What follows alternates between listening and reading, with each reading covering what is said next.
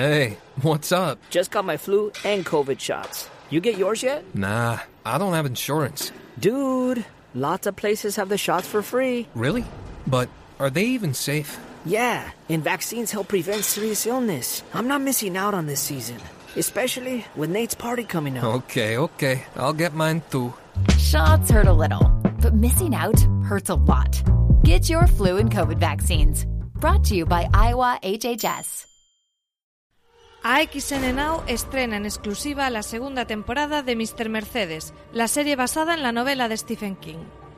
Tras los terribles sucesos acontecidos en la primera temporada, el detective Bill Hodge ha intentado superar su obsesión por el asesino Brady Hartsfield. Aunque Hodge ha rehecho su vida y ha fundado su propia agencia de detectives con Holly, el pasado le sigue atormentando. Brady está hospitalizado y aunque se encuentra en estado vegetativo, el detective Hodge no puede evitar pensar que el psicótico asesino es el responsable de los inexplicables hechos que están sucediendo en el hospital. Venga, vamos. Ha despertado. No puede ser. Está dentro de ti. Se está comunicando conmigo. Está en tu mente. Ha llegado la hora. He encontrado un juguete nuevo. Mr. Mercedes, estreno en exclusiva de la segunda temporada en el servicio AXN Now de tu operador. Desde el lunes 1 de abril ya puedes disfrutar de la primera y segunda temporadas completas de Mr. Mercedes en AXN Now, disponible en las principales plataformas.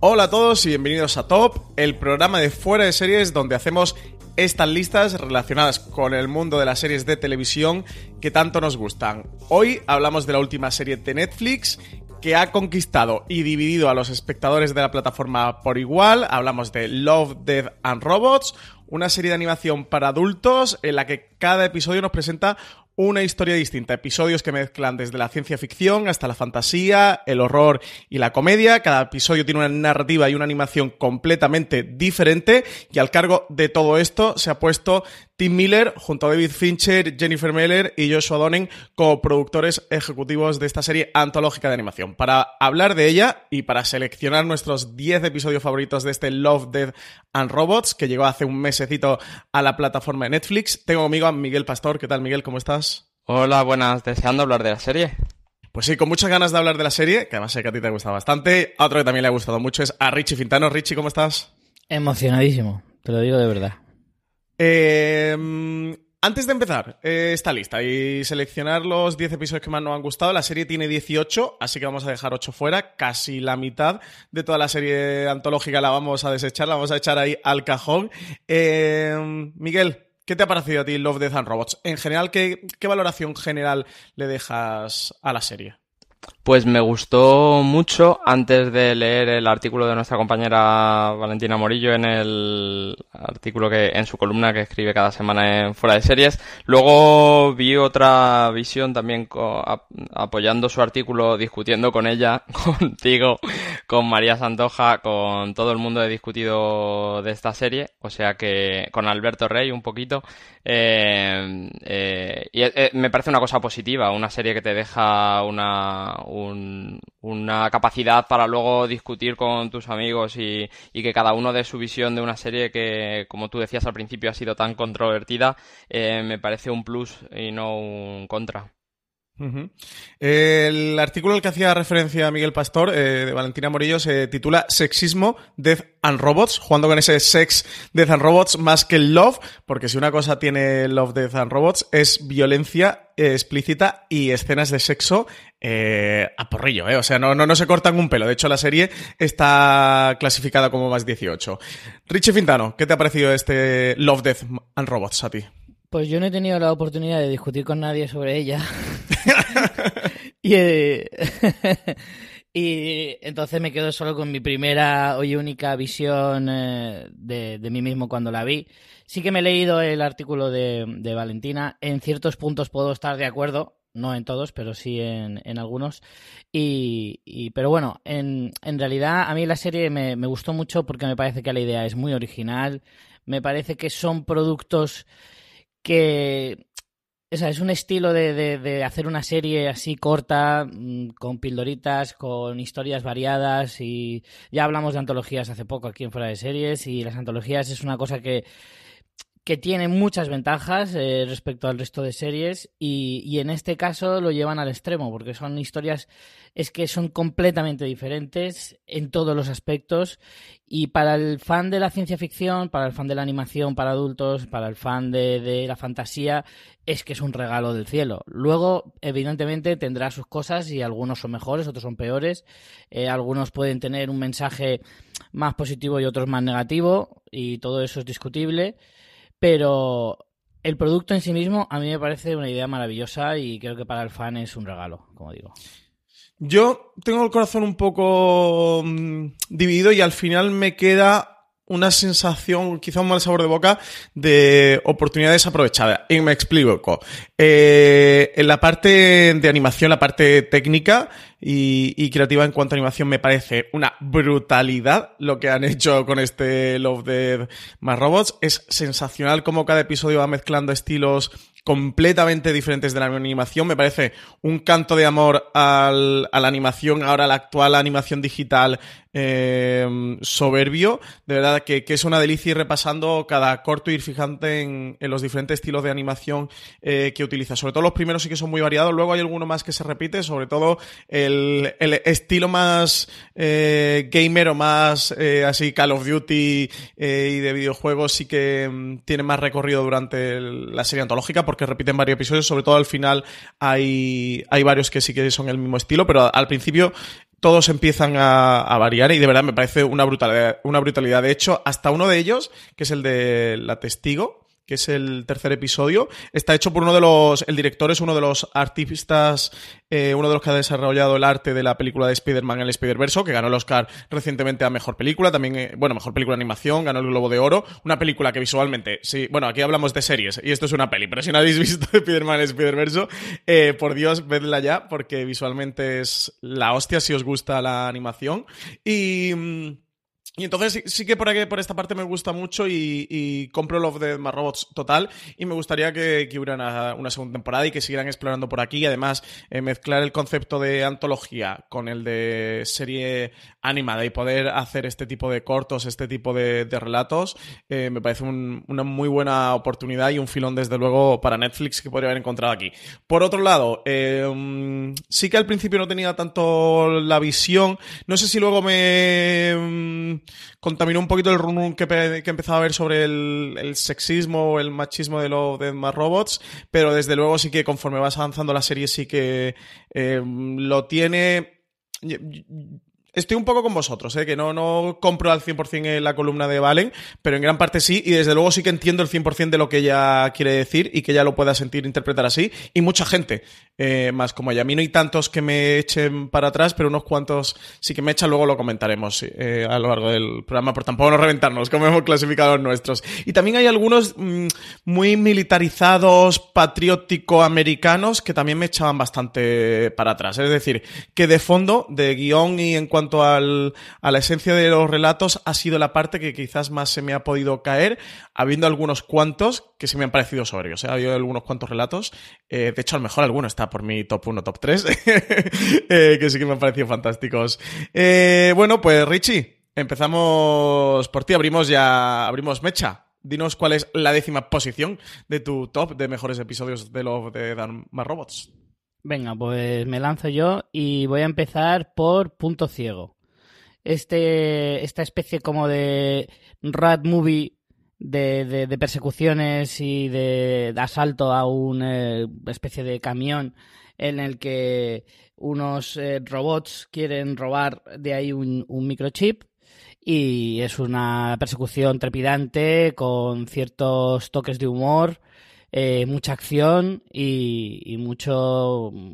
A mí me ha gustado también un poco porque es gamberro y mezcla un poco de, de todo, tiene cierto sentido del humor, como digo, y, y sobre todo la acción eh, cómo es llevada. Eh, la ventaja que tiene la animación es que puedes sobrepasar los límites que la acción real no te, no te permite. Creo que es uno de los mayores valores que tiene la propia animación en general. Entonces, la ventaja que tiene es que puede ser muy, muy, muy excesivo y no, y no chirriar dentro de la historia. Y este es uno de esos casos. Vamos yo creo que vamos a ver varios, si no todos, eh, de todos los episodios, que todos pecan de excesividad en algún, en un aspecto, ¿no? Y en este, eh, creo que es eh, el, el, por la acción, el, el, pasar por encima, por debajo de un camión, explosiones, eh, reventar a uno de los personajes nada más empezar y, y luego descubrir que en realidad pues no, no, no es así, y, en fin eh, no sé, me, me, ha gustado mucho por la mezcla de acción y, y comedia. Uh -huh. eh, yo este me lo he dejado fuera, pero me, me resultó simpático. ¿eh? Está, es, es, así gamberrete. Eh, sí. Miguel Pastor, ¿tú lo has metido o tú te, este te lo has cargado? Este está fuera, mm. ¿no? A mí me gustó, ¿eh? pero al final lo he dejado fuera porque había otros que me gustaban más. Miguel Pastor, tu décima posición. Por cierto, que no he dicho al principio del programa, eh, es un top de los mejores episodios de Love, Death and Robots. Así que esto es con todo tipo de spoilers. ¿eh? Así que si no habéis visto la serie, primero terminad la serie, que además tampoco, aunque sean 18 episodios, mmm, duran desde 3, 4 minutos a 10, o sea que los episodios son bastante cortos. Y luego retomáis este podcast porque aquí vamos full spoilers. ¿eh? Vamos a destripar los episodios. Yo, de hecho, hay algunos cuantos que quiero debatir con vosotros. Eh, Miguel Pastor, décima posición. Pues en el décimo de mi lista entra el primero que, que vi yo, porque luego hemos descubierto que parece ser que Netflix también eh, enseñaba a, a, distintos usuarios eh, en orden distinto los episodios. Es la ventaja de Sony. Y es uno de esos episodios que me ha afectado la visión de, de Valen, como hablaba al principio, a, a, mi visión primera del episodio. Al principio, bueno, y al final me parece que la animación es brutal, eh, todo el episodio es brutal, la acción increíble, eh, esa batalla que tienen entre los dos monstruos. Y el giro final me encanta para dejarte eh, con la boca abierta. Es un episodio de solo 17 minutos que se te pasa como en un minuto. Eh, no, no, puedes apartar la, la, vista de la pantalla. Y sí que es verdad que, que luego después eh, leyendo a, a, Valentina, y este es uno de los episodios que ella recalca en su columna, tiene esa malgais que llama Valen y que es esa visión masculina de lo que es la historia de una mujer y cómo eh, es verdad que mm, se enfoca desde el punto de vista de que la violación que sufre la, protagonista está, mmm, no está vista desde el sufrimiento del personaje, sino desde un catalizador para esa venganza que quiere enseñar el episodio. Aparte de eso, a mí me sigue encantando. Es súper violenta, es súper agresiva, es, es, fascinante esos colores, esos rojos y esos negros que, que nos llevan por todo el episodio. Eh, una cosa que tengo que decir es que eh, para quien no lo sepa, yo soy daltónico y tengo unas gafas que me Todos lo sabemos, para... Miguel Pastor. Todo, en fuera de series todos lo sabemos. Bueno, para los nuevos que lleguen Yo no me encargado no de que todo el mundo lo sepa. El, el machaque constante que tengo eh, por ser daltónico. pobre, eh, pobre víctima, pobre víctima. Yo tengo unas gafas que me sirven para ver los colores y ver esta serie, eh, los 18 episodios con las gafas, ha sido una experiencia para mí. Sí, sí, sí. Más yo, en el momento que, que, empecé a verla, lo primero que pensé fue en ti de Miguel va a flipar con esto. Sí, sí, sí. sí. va a flipar. Por cierto, Miguel, ¿has visto la de Spider-Man? No, todavía no. Ay. Debería, ¿eh? Pues sí, voy a hacer que, no sé, que en un cine de Madrid la repongan para llevarte y verla contigo, mí, porque ¿eh? voy a flipar yo viéndote a ti flipar. ¿eh? Seguro. Tienes que verla. Yo, mi décima posición es el tercer episodio de la serie, La Testigo. Eh, como os decía al principio, el director de este episodio es Alberto Mielgo, que, que es conocido por su, su último trabajo en Spider-Man, Un Nuevo Universo, ese trabajo que, que, ha llevado de arte, un arte que traslada en gran medida a este episodio. Eh, ¿Por qué lo pongo tan abajo? Por, eh, por, porque la historia, por un lado, me parece un, un poco simple y un, un argumento de, de, la, de, los relatos así de, ciencia ficción muy ya relamido, o sea que no nos están contando nada nuevo, tiene un bucle que es un juego, bueno, un poco simpático, pero eso, que si conocéis un poquito de ciencia ficción, habéis leído, habéis visto alguna cosita de ciencia ficción, pues suena ya un poco antiguo. Y luego, por otro lado, eh, sí que tiene mmm, gran parte de sexismo y de, de, Mel Gaze, que sí que me tira muy para atrás, pero por otro lado, hace que la parte visual eh, sea tan fascinante que, no lo podía dejar fuera de mi top. O sea, me, me lo impedía porque ese, ese, arte, esa creatividad que hay y que han plasmado en la pantalla no eh, merecía estar dentro de mi top 10. Así que nada, décima posición para testigo para este tercer episodio. Richie Fintano, novena posición. Pues yo he escogido para el 9 eh, Más allá de Aquila. Eh, esta historia futurista de mm, más acercada a la ciencia ficción que a lo mejor otras historias. Eh, sobre todo por, por, por, vamos, o sea, claramente es de ese género eh, como, como base de su, de su historia. Eh, esto... Hey, what's up? Just got my flu and COVID shots. You get yours yet? Nah, I don't have insurance. Dude, lots of places have the shots for free. Really? But are they even safe? Yeah, and vaccines help prevent serious illness. I'm not missing out on this season, especially with Nate's party coming up. Okay, okay. I'll get mine too. Shots hurt a little, but missing out hurts a lot. Get your flu and COVID vaccines. Brought to you by Iowa HHS.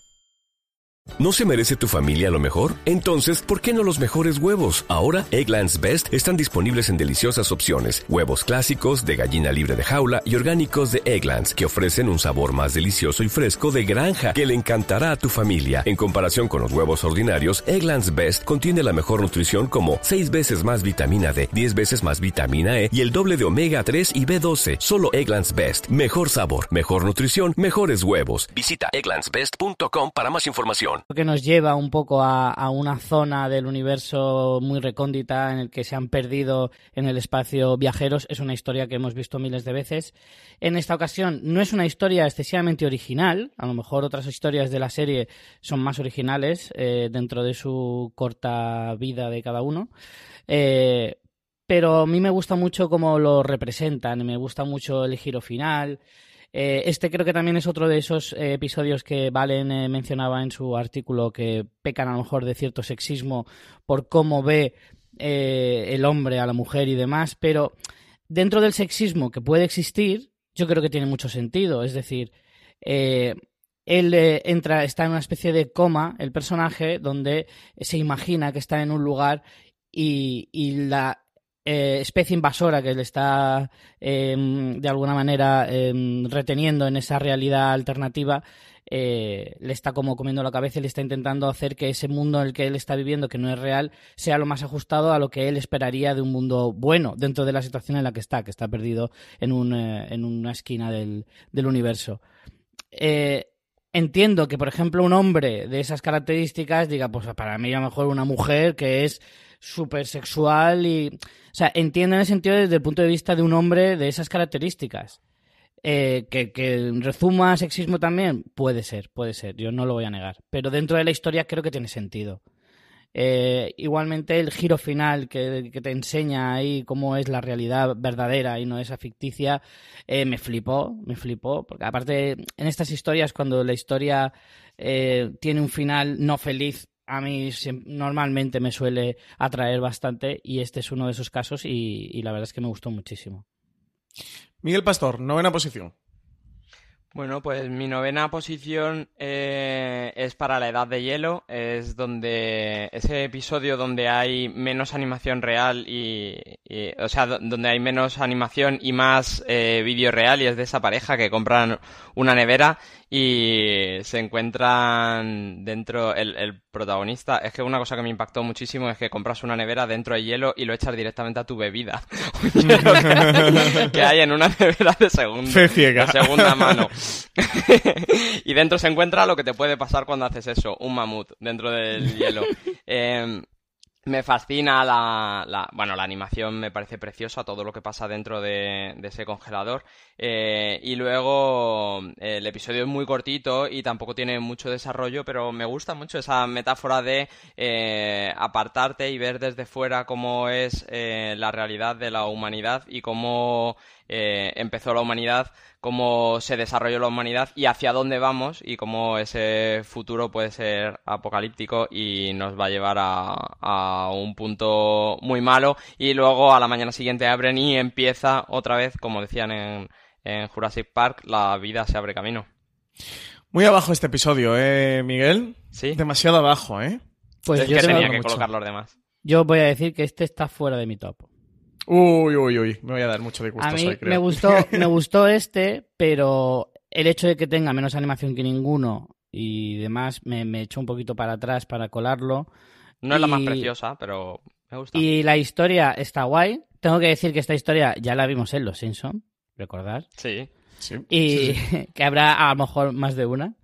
Eh, y, y no sé, me, me pareció excesivamente sencilla, excesivamente simple. O sea, hay muy pocos planos de ver cómo es la ciudad, o sea, cómo es esa eh, sociedad dentro de la nevera y no sé, me pareció excesivamente simple. Entiendo el mensaje, el mensaje ese de, de vernos nosotros desde fuera, ver una sociedad, cómo sería y demás, eh, pero creo que el mensaje se queda demasiado escueto. Pues yo en mi novena posición tengo más allá de Aquila, la he puesto al mismo lugar que Richie, bueno, ya ha contado un poquito eh, de qué va eso. La historia nos presenta al capitán de una nave espacial que, que se desvía del rumbo y acaba en un destino fatal. Parece que, que ha llegado a un punto de la galaxia en el que eh, bueno, está liderada por una civilización alienígena eh, que, que ha capturado esa nave y que, bueno, los tienen sumido en un sueño, en una especie de letargo donde se está consumiendo vi- vitalmente y, y mientras se consume eh, le, inducen una fantasía. La fantasía que tiene es, evidentemente, una fantasía mm, sexual, eh, eso, pues con una mujer que además parece que es de su pasado, o sea, que él la, le reconoce, es un- una mujer que, pues, como si hubiera sido su novia o una chica con la que estuvo.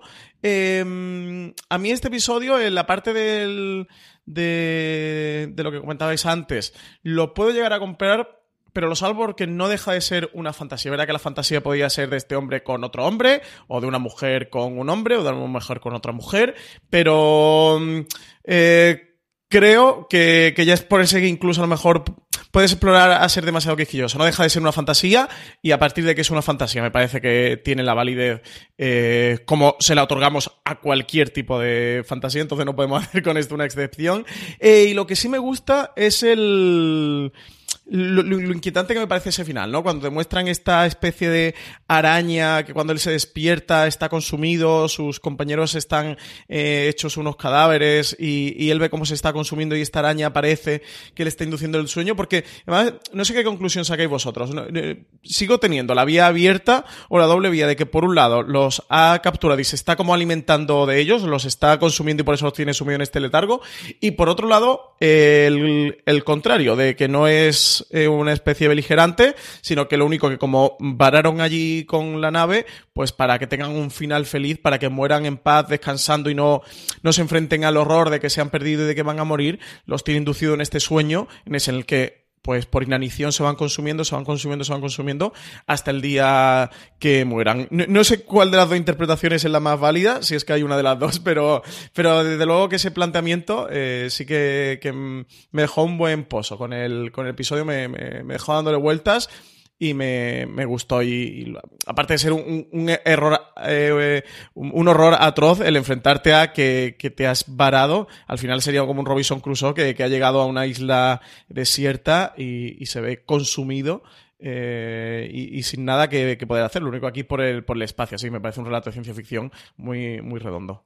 A mí me gusta pensar que es la historia más tremegunda, que es que los mantiene vivos con esa fantasía porque estando vivos los puede se puede alimentar de ellos más tiempo. Sin embargo, si descubren la verdad, a lo mejor de la agonía, Los tiene que matar, y ¿no? tal, mueren o intentan huir o algo por el estilo, mientras estén dormidos en una fantasía dulce, pues a lo mejor les dura más y entonces los puede se puede alimentar de ellos más. Me gusta más pensar en eso. A mí hay un detalle Estamos hablando un poco de la animación de cada uno. Este sí que se asemeja más a esos juegos tipo Call of Sí, puede ser una cinemática de un juego de ciencia Sí. ficción perfectamente. Pero hay un detalle magnífico que es justo cuando él despierta, que hay una sombra que se le acerca que parece una mujer y que cuando le da la luz es la criatura esta.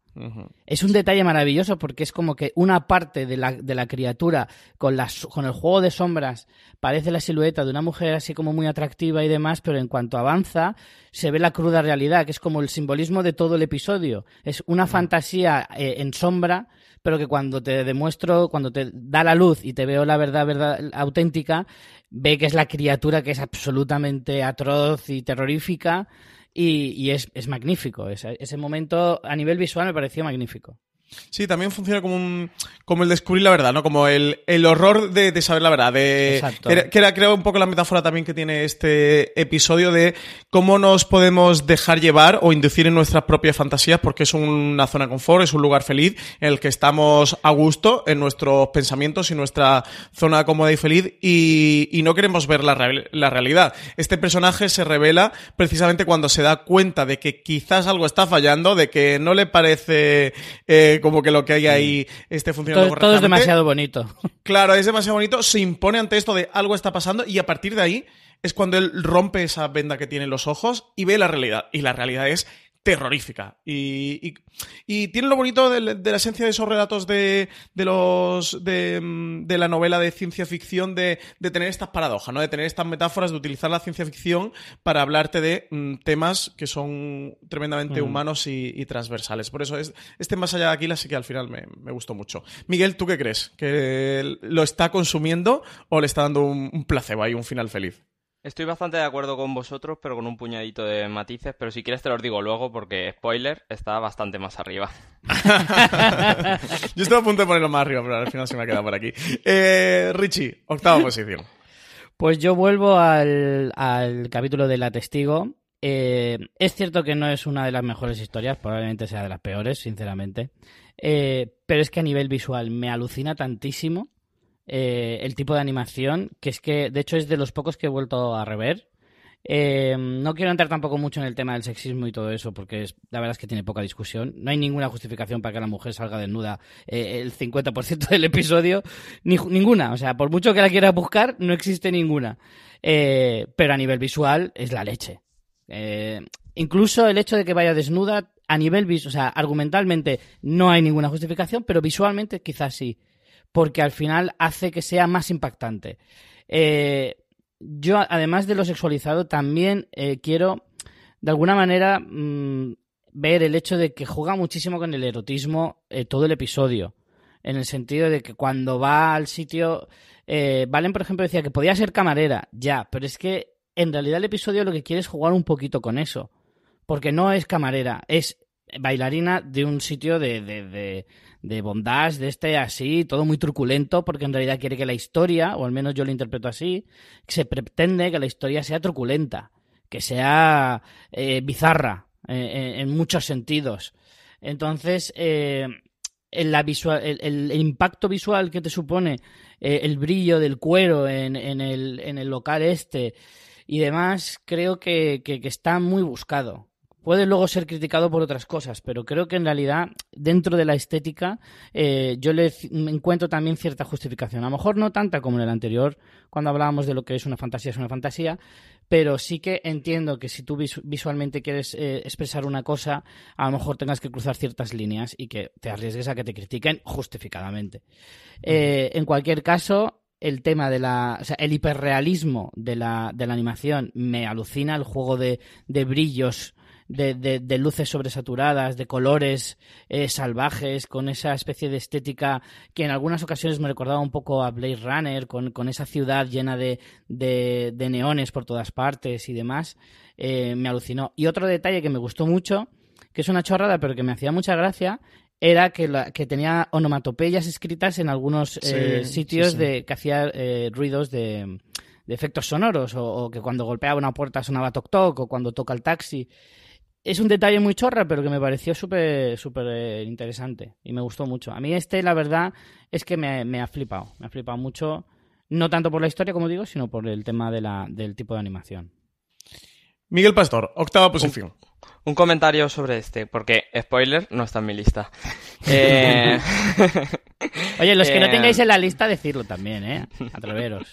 Me, me ha gustado mucho, no como para ponerlo en la lista. Y lo que quería comentar es que me quedo con las ganas de ver la otra mitad de la historia, porque este ciclo Sí. sin fin nos cuenta la parte donde ella eh, descubre que él la está asesinando a ella, pero entiendo que cuando él, el asesino, em- el, eh, es ahora el que la ve a ella, no huirá a ese local de striptease, sino que huirá a otro sitio. Entonces no tiene sentido que cuando la está asesinando esté desnuda. Ya- eso ya sí que es el, el que me explota la cabeza. No, no creo que esa otra mitad de la historia sea igual, porque el que tiene que huir es este, este mm, chico que ha matado a la chica, pero que ahora lo que es, eh, lo que ve es a él, a ella matando a alguien. Estaría, estaría guay que la historia fuera, que de alguna manera, aunque fuera Él una rocambolesca, ¿eh? él acabase desnudo corriendo por la ciudad. Sería Es, maravilloso. es- es lo que me gustaría, sí. A eso me refiero. Sí, el- al final es un bucle perfecto, de entender que es un bucle perfecto. Eso nos falta la otra mitad de la historia. Pero bueno, yo creo que está guay que te la dejen un poco la imaginación y es también parte de, este tipo de juegos, ¿no? De, bueno, construye tú tu propia, tu propia otra parte de la historia y, y quiebrate un poco la cabeza con saber qué pasó. Eh, lo hace Bueno, bastante el Love de Dan Robots, ¿eh? De, de eso, de dejarnos bastante huecos eh, como espectadores de construyete tu lo, lo que queda, ¿no? Tu parte propia aventura es un juego normalmente del que, que está bastante inserto en los relatos cortos, pero que el Love de and Robots sí que lo lleva a cabo. Eso, por ejemplo, antes lo hablamos con más, más allá de Aquila, de que te apuntan varias opciones y bueno, pues pon, de, pon algo de lo tuyo y, y quédate con lo que con la historia, con la versión que más te guste. Quizá veamos eso en la siguiente temporada. Eso Estaría es. guay. Oja- ojalá. Y sobre todo para ver esa animación que me ha flipado. Sí, sí, desde luego. Miguel, octava posición. Pues es Metamorfosis. Eh, me, me ha gustado mucho la metáfora de estos dos hombres lobos que están en el ejército. Me parece que lo más interesante que saco de ese capítulo son dos. Aparte de que la, la animación es bastante chula, por eso de las escenas de violencia. eh, eh, saco dos metáforas del capítulo, que una es eh, donde en tu propio ejército hay gente que no es igual que tú y hace bastante clara alusión a cuando eh, los afroamericanos empezaron a entrar en el ejército americano. O incluso cuando eh, gente del propio país eh, está entrando en, en un ejército extranjero eh, y cómo les tratan desde dentro mal y desde fuera mal. Todo eh, son un grupo muy pequeño que se queda fuera de, de todo y se... Hey, what's up? Just got my flu and COVID shots. You get yours yet? Nah, I don't have insurance. Dude, lots of places have the shots for free. Really? But are they even safe? Yeah, and vaccines help prevent serious illness. I'm not missing out on this season, especially with Nate's party coming up. Okay, okay. I'll get mine too. Shots hurt a little, but missing out hurts a lot. Get your flu and COVID vaccines. Brought to you by Iowa HHS. This holiday, whether you're making a Baker's Simple Truth turkey for 40 or a Murray's Baked Brie for two, Baker's has fast, fresh delivery and free pickup, so you can make holiday meals that bring you all together to create memories that last. Baker's, fresh for everyone. Free pickup on orders of $35 or more. Restrictions may apply. Choose from a great selection of digital coupons and use them up to five times in one transaction. Check our app for details. Bakers, fresh for everyone. Se queda sin lazos a ninguna a ningún grupo. Y más allá de eso como esa lucha fratricida que tiene por la noche que eh, se matan entre su propia especie que ahonda más en esta metáfora de que esta gente se queda sin ningún lazo familiar ni ni social hacia hacia nadie y se queda ahí en tierra de nadie Uf, a mí este no me ha gustado nada. De hecho, junto al del Devorador de Almas, que también, spoiler, no está en mi lista, eh, son los dos que menos me han gustado, pero con diferencia, ¿eh? O sea, esto es una cinemática, eso, de un Call of Duty, un videojuego, que si te está jugando el videojuego porque te gusta, oye, pues guay, pero parece que no cuenta nada. O sea, creo que, que mm, debería haberle tú contado toda esa historia al director, porque hubiera, hubiera hecho un corto bastante mejor que el que le ha salido. O sea, que para el próximo que te llame. O sea, que, que te veo muy buena intención intentándole poner capas, pero no sé. Y, y- y es el tipo de corto de lo que he comentado. Tiene varios militares. Está el de los afortunados 13. Está también, que, que ese sí que me gustó, ¿eh? Eh, está el del. El del enemigo. Ay, ¿cómo se llamaba? Mm, mm, no, la guerra secreta, perdón. Eh, que se me gustó bastante más. eh, pero tiene varios militares que, no sé, como que te hacen como un relato así de la guerra. eh, no sé si llamarle. Bonito no, pero sí como molón. Ameno, que- más ameno. Sí, que no, no, no, no me hizo especialmente gracia. O sea, no me parece un mensaje demasiado positivo. Bueno, Yo, voy a mi. Ojo, ojo, spoiler, estoy de acuerdo con Francis. Es decir, ni este ni el del Devorador de Almas están en mi lista.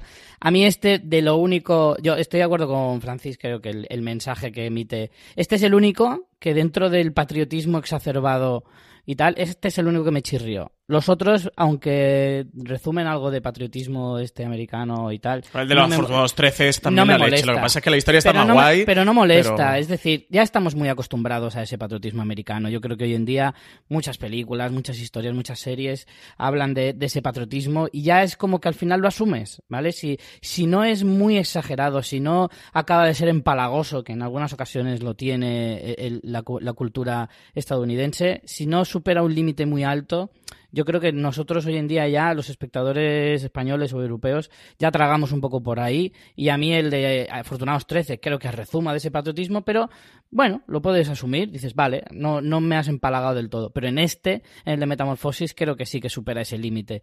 De este, el único, lo único que yo disfruté así de más muy, muy bestia es la violencia. Creo que la violencia en este es de lo más por la noche. es lo que creo que es lo más atractivo de, del episodio. Lo demás, es verdad que me sobra bastante el tema de la historia y tal, porque es como ya muy sobao ese tema de la aceptación en el ejército es como, ¡ay, qué cansino! Sí, sí. Ya lo hemos visto, Tim Miller.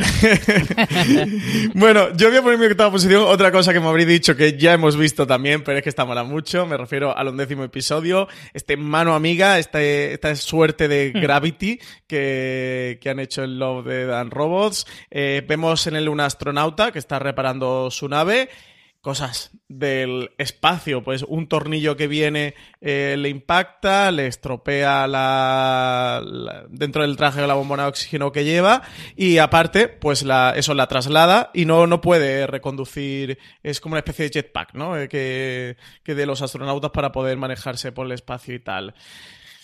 Trágico destino el que le persigue, pero bueno, consigue solventarlo de una manera bastante creativa, ¿eh? dolorosa, pero desde luego creativa. Eso es un Gravity llevado incluso más al límite o más a lo terrorífico, sí que tiene un, un final feliz. Me pareció muy chulo estas historias de- del espacio, eso, tipo Gravity, me suelen gustar bastante, me parecen guays de cómo el, el ser humano se enfrenta a la inmensidad y a la, naturaleza eh, salvaje que está muy por encima de nosotros. Una vez que ya tenemos dominados los mares, eh, pues claro, este tipo de relatos siempre se llevan al espacio y de verdad me parecen historias muy chulas que suelo entrar bastante en ellas, en la atmósfera, en esa angustia a la que pretenden llevarnos. Aquí de nuevo el aspecto visual es alucinante, o sea, mm, podría ser prácticamente Gravity, o sea, podría estar rodado en imagen eh, real con muchos efectos especiales como tenía Gravity. Así que nada, octava posición para esta mano amiga y nunca mejor puesto el título, ¿eh? mano amiga total. Eh, no queréis comentar nada de mano amiga. Está fuera De de, momento mi no. lista. De momento no, vale. Fuera de Eh, mi lista. Eh, Richie, séptima posición. Dinos tu séptima. Eh, mi séptima es para la ventaja de Sony, eh, el que hablaba antes eh, Miguel, ¿no? ¿Has hablado tú de él? Sí. ¿O tú, Francis? Sí, mi 10. Ah, vale. Pues a mí este me ha gustado eh, por muchas razones. En primer lugar, eh, la historia de esto de combate de criaturas siempre, dentro de la ciencia ficción, siempre es interesante. Eh, el tipo de, o sea, la bestialidad de, a nivel violencia es genial. Yo es que además es que soy muy fan de monstruos, robots gigantes que pelean, todo eso, yo es que compro todo absolutamente y es que eso me encanta. Eh, me recordó bastante a películas como Pacific Rim o Cero Puro y cosas así, de donde el combate de criaturas y demás es el núcleo central. Y, y luego sí que es verdad que el tema este de la historia, pues no, quiero ser muy repetitivo con el tema del sexismo y tal, porque lo estamos sacando constantemente. Es cierto que donde más se repite es probablemente en estos episodios que estamos hablando y que luego en realidad el sexismo ese se disipa en, en otros tantos episodios en los que no hay ningún tipo de eh, alusión a este tipo de, de historias. Em, a mí dentro de, de esa visión creo que la historia claro, yo entiendo que lo veo desde el punto de vista de un hombre y a lo mejor no, no puedo entrar tanto en, esa eh, percepción que a lo mejor tiene Valen respecto a la historia de la protagonista. Pero a mí me parece que como, como motor de una venganza, dentro de una historia de estas características, eh, para mí encaja bien. Encaja bien. Luego, evidentemente, se le puede dar ese matiz eh, desde el punto de vista de la mujer que lo entienda completamente. Pero dentro de una historia de venganza, de, ira, de violencia y demás, eh, es tan válido ese, ese argumento para querer eh, venganza, propiamente dicho, que, que, cualquier otro, como pueda ser, pues que han matado a mi familia o a mi hijo o a mi hermano. Entonces, eh, dentro de esa... Mm, decadencia y, tristeza y, degradación, por así decirlo, de la sociedad eh, en ese sentido, porque la verdad es que la historia, sin, sin, haber, sin verla ni nada, te la cuentan que está en una violación múltiple y demás, ya se te encoge el corazón, que eso no quita, o sea, que la historia te encaje no significa que no me sobrecoja el corazón, eh, contada ya te parece tremenda. Pero luego cuando eh, lo lleva hasta el extremo en, el momento final, con ese giro, con además un enfrentamiento con otra mujer eh, y demás, me parece. Me parece todo muy terrible, pero al mismo tiempo muy, muy interesante. Miguel Pastor, séptima posición. Pues más allá de Aquila. Eh, bastante más alta que vuestra posición. Bastante más allá. bastante más allá de Aquila. Eh, Solo dos más arriba, ¿eh? Tampoco tanto, dos más. No. Estoy bastante de acuerdo con todo lo que habéis dicho. Sí que, mm, sí que creo que esto es eh, en el final. Cuando decía Richie, el, el, giro final, cuando, cuando descubre cuál es la realidad, para mí el giro final es el giro después de que descubre cuál es la realidad y vuelve a, a su falsa realidad como hacía Tecla. Eh, Tecla se llamaba Cifra en, en Matrix. Este personaje para mí es Cifra en Matrix y lo que quiere es masticar filetes y olvidarse de, de que le están chupando la sangre. Y además es que eh, es tan, tan paralelo a Matrix, tan se despierta, ve que al final solo son pilas y él dice, vale, a mí vuelve a enchufarme y, y vivo enchufado mejor que vivir esta realidad con, este, con esta araña monstruosa. Sí, es que tampoco tiene muchas más salidas. O sea, al final es, es casi una eutanasia el conectarte ahí. Pero también hay que ponerse en esa situación de decir, ya independientemente de que la realidad sea mentira y se exista y sea zumbarse a una rubia todas las, todas las noches, a mm. mí, aunque sea jugar todas las noches al dominó, siempre es mejor que estar ahí viendo cómo se te están consumiendo poco sí, a Sí, no, no, no critico la decisión. Lo que digo es que me parece muy paralelo incluso en la realización, en cuando se despierta y cuando... Yo no había pensado lo de Matrix, ¿eh? pero sí, a tope, te, lo compro total. No había pensado y me gusta mucho. Mm. Pues yo, mi séptima posición es Historias Alternativas, el decimoséptimo episodio, una uh. gamberrada de, esta serie antológica. Me resultó divertidísimo, o sea, es una gamberrada. El, el capítulo nos presenta a Multiversity, que es una popular aplicación con la que se pueden ver o visitar todas las derivaciones posibles eh, de ciertos cambios en líneas temporales el que nos pone primero, porque luego nos va a contar unos cuantos más, aunque no nos va a enseñar, pero el que, nos pone primero, como no podía ser de otra manera, para construir un relato gamberro, historia de alternativas, es a Adolf Hitler, al que van asesinando de las formas más estrafalarias posibles, eh, hasta cinco muertes diferentes le dan, para que, para que no se hubiera convertido en la historia alternativa en la que el, nazismo no triunfa en, en, Alemania y provoca la Segunda Guerra Mundial.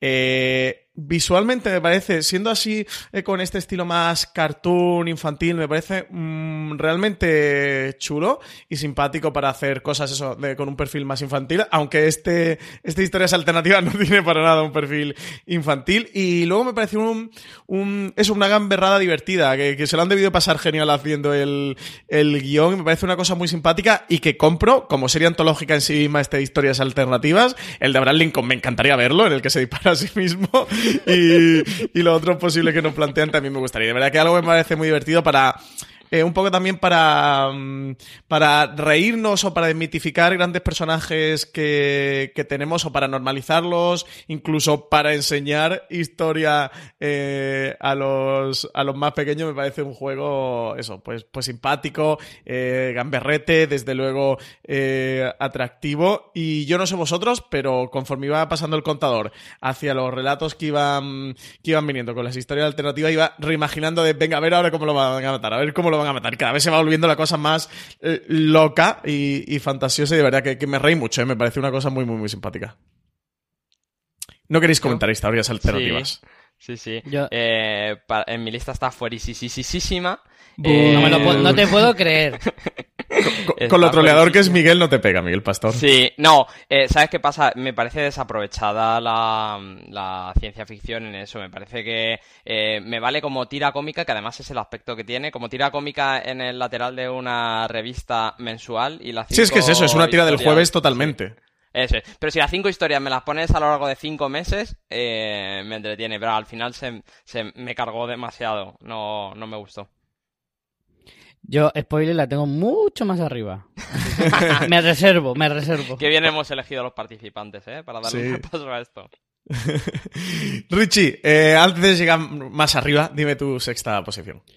Yo os digo, tengo ahora una etapa de gamberrismo eh, en, el, en mi top. Hay como varios de gamberros que, que, vienen muy seguidos. Empiezo por tres robots. Eh, que me como segundo era el segundo episodio de la, de la temporada eh, me, chocó muchísimo porque claro yo venía de ver eh, la ventaja de Sony violenta cruenta y, muy salvaje y de repente te encuentras con esto y dices ay Dios mío vaya giro no no, no te lo esperabas para nada y entonces me, me gustó, me gustó mucho eh, la visión que te da. O sea, la mezcla de cosas. Es el sentido del humor, eh, que me pareció bastante interesante. Luego, el, el ver cómo sería. Eh, como es como darle la vuelta a la tortilla, ¿no? ¿Cómo sería el futuro, eh, el turismo del futuro de robots hacia los humanos? Hmm. Y me encantó el primer comentario nada más empezar, que dice, vista una ciudad posapocalíptica, vistas todas. que es lo, lo, que decimos todos de via cuando estás de viaje. Ese detalle me hizo mucha gracia y te ponía un poquito ya, eh, hasta que, este es el, el, el, listón del sentido del humor que vamos a tener en este episodio. Y luego pues ver el robot este que era como una especie de, de pirámide, que iba haciendo fotos de todo, me hizo muchísima, muchísima gracia. El, el pequeñito que era el entusiasta. El, es un poco, luego... es, ese ese de la pirámide es un poco interestelar, ¿no? El, el, sí, sí, o, que... sí, o HAL también. Totalmente, totalmente. No sé, me gustó mucho esa visión y, y, de, y el que vayan ellos eh, haciendo sus cábalas sobre qué, qué, pasaba en esa civilización, como cuando tú vas ahora a ver las pirámides de Egipto y vas diciendo, ah, pues mira, es que vivían así. Y tú, ¿qué coño sabes? si hace, si hace 3.000 o 4.000 años, no tienes ni idea. Entonces, hacía mucha gracia ver cómo ellos eh, hacían suposiciones sobre las cosas, pero basándose en nada, porque evidentemente han pasado muchos siglos, en teoría, eh, en el que ellos están, y dices, pues bueno, aquí tenemos que interpretar las cosas un poquito a, a nuestra visión. Entonces también te demuestra lo, lo, ignorantes que somos a veces cuando nos vamos de turismo e intentamos adivinar qué ha sucedido en los sitios. Eh, me hizo mucha gracia ese mensaje de a veces nos creemos muy listos y que en realidad no lo somos tanto. Y, y, ese, y esa crítica, no era una crítica tampoco, era como un toque de atención y, y de, y de y una broma respecto a, a, nosotros, me hizo muchísima gracia. Me, me hizo mucha gracia esa visión de cómo sería en el futuro me, me gustó mucho. Además, la animación es, no es de las más llamativas, pero es bastante correcta. Y no sé, además, todo lo que es posapocalíptico también tiene un más uno. Así que a mí me gustó mucho este. Yo puede ser que lo tenga más arriba. Es posible. Miguel, ¿vamos a tu sexta tengo... o quieres comentar? Le tengo fuera porque a mí me da miedo que los gatos acaben con. ¿Te has dejado fuera tres robots? me creo Espera, que porque los yo el argumento me, de Miguel me lo creo. ¿Te has dejado fuera tres robots, Miguel Pastor? Sí, sí, sí. Sí, me parece divertida, ¿eh? Me parece graciosa. Estoy, no, estoy no digo que no me haya el botón gustado. de eyectar tu micrófono ahora mismo aquí en la mesa de mezcla. Hey, what's up? Just got my flu and COVID shots. You get yours yet? Nah, I don't have insurance. Dude, lots of places have the shots for free. Really? But are they even safe? Yeah, and vaccines help prevent serious illness. I'm not missing out on this season. especially with Nate's party coming up. Okay, okay. I'll get mine too. Shots hurt a little, but missing out hurts a lot. Get your flu and COVID vaccines. Brought to you by Iowa HHS. This holiday, whether you're making a Baker's Simple Truth turkey for 40 or a Murray's Baked Brie for 2, Baker's has fast, fresh delivery and free pickup, so you can make holiday meals that bring you all together to create memories that last. Baker's, fresh for everyone. Free pickup on orders of $35 or more. Restrictions may apply. Choose from a great selection of digital coupons and use them up to five times in one transaction. Check our app for details. Bakers, fresh for everyone. Se lo sabes, ¿no? bueno, es lo que tiene no vivir con cinco gatos. Pues, mm. defiéndete, mejor, o sea, defiéndete eh, ahora mismo de no haber metido en tu te- entre, entre tu top 10 a tres robots. Lo justificaré Mejor con las que están por eyecta su silla, mejor, que se haga despedido de su casa. Me parece divertida, me parece la historia, me parece graciosa y es verdad que eh, eh, lo que dice Richie eh, después de la ventaja de Sony es como ese ese mm, sorbete de limón que te dan en las bodas, ¿eh? Para desengrasar lo que lo que acabas de vivir. Me estás Eh, insultando, llamar a tres robots sorbete de limón. Oye, para mí, para mí es casi un halago, porque ese sorbete a mí me encantan las bodas. Eh, No sé, me- bien, Pastor, me no me pareció guay, pero no, o sea, no digo que no me gustase, pero sí digo de verdad que eh, yo tengo una animadversión natural a los gatos. Los gatos la tienen hacia mí y, y temo que eso pueda ser realidad. De hecho, cuatro gatos en una habitación conmigo acaban seguro. Ya bueno, es que no has contado que eres alérgico mortal a los gatos. O sea, no es que le tenga más es, que mueres en su presencia. Si en vez de gatos, en- si en vez de gatos son ardillas, ¿te gusta más el episodio? Eh, sí, vale, ahí te lo compro. Pasa al top 3. Directa al top 3 por ardillas. Claro, pues eso, que no es que haya animadversión, es que Miguel moriría eh, Sí. en ese universo. No hace falta que haya estallado una bomba nuclear ni nada. Eh, Miguel Pastor, tu sexta posición. Pues mira, es mano amiga. Eh, no eh, me gusta mucho el análisis que has hecho. No compro al que la critica diciendo es que esto ya lo hemos visto. Es verdad que ya lo hemos visto, pero te lo dan en 10 minutos. Mm, Es Sí, sí, sí, preciosa, La, la animación es preciosa. Y eh, dos cositas. El, el, eh, primero, me gusta mucho la crítica al- a la precariedad laboral, como esta muchacha acaba manca eh, en primer lugar porque la mandan sola, que lo dicen al principio, es que me han mandado sola aquí. Si hubiera habido un compañero podría haber salido a por ella como en, en Gravity, aunque las circunstancias podrían haber sido la de Gravity y habría acabado perdida. Eh, y después es una Si pena es George que Clooney, la- pues a lo mejor tampoco es de tanta ayuda. Claro. Eh, después es una pena que la protagonista no hubiese visto The Martian porque ahí Matt Damon hace un agujerito y, y con el cambio de Sí. presión de entre fuera y dentro Sí. del traje ya se desplaza, no hace falta que te arranques la mano, chica. Eso mismo pensé yo, eso mismo pensé yo. Se nota lo que hemos visto de Martian de hay formas de hacerlo. No Hay otras maneras. Hay otra, hay alternativas que son mejores. Pero, joder, es que la angustia vital del espacio, no sé a vosotros qué tal, pero me, me fascinan ese tipo de relatos y, y de pelis. ¿eh? Por ejemplo, yo de Martian me, me encanta y tiene sus defectos, no es una película perfecta ni mucho menos, eh, pero de verdad que me, me encanta. Y cuando suena Starman, eh, se me cae todo el suelo, me derrito. Eh, pero con, con Gravity alucino. O sea, yo la vi en un cine, más fui solo y, y- y me absorbió la butaca. O sea, estaba dentro de la pantalla. Además, tiene esa capacidad de que el 98% de la película o el 99% ocurre casi con un 70% de la pantalla en negro, un 90% de la pantalla en negro. Y dentro de una sala de cine es que estás metido dentro, estás en el espacio volcado. Y el, tra- bueno, el trabajo que hacía Alfonso Cuarón era, era un espectacular, era absolutamente brillante. Y, y este mano amiga también trae otra otra cosa de otra película que no recuerdo ahora cómo se llama, eh, 127 horas puede ser. Sí. eh, Eh, sí, sí, un- sí, sí. Donde un montañero eh, eh, se queda atrapado con su, con su mano y, y lo duro de tomar la decisión de para vivir tienes que prescindir de la mano y cortarte el brazo. Sí, sí, sí. Yo creo, yo creo que en realidad juega un poquito en su contra de este episodio el hecho de que Gravity sea tan reciente. Que a lo mejor Claro. si Gravity hubieran pasado más años, no la tendría tanta gente en la retina y no haría la comparativa obligatoria. O incluso si Gravity se hubiera estrenado el año que viene, pues yo creo que este episodio probablemente hubiera tenido mejor eh, acogida, ¿no? Eh, y porque es que, claro, al estar tan reciente, la comparativa es, imposible de evitar. y entonces como que te sorprende menos y como que te da menos, no sé, te llama menos la atención. Es al menos lo que me pasó a mí.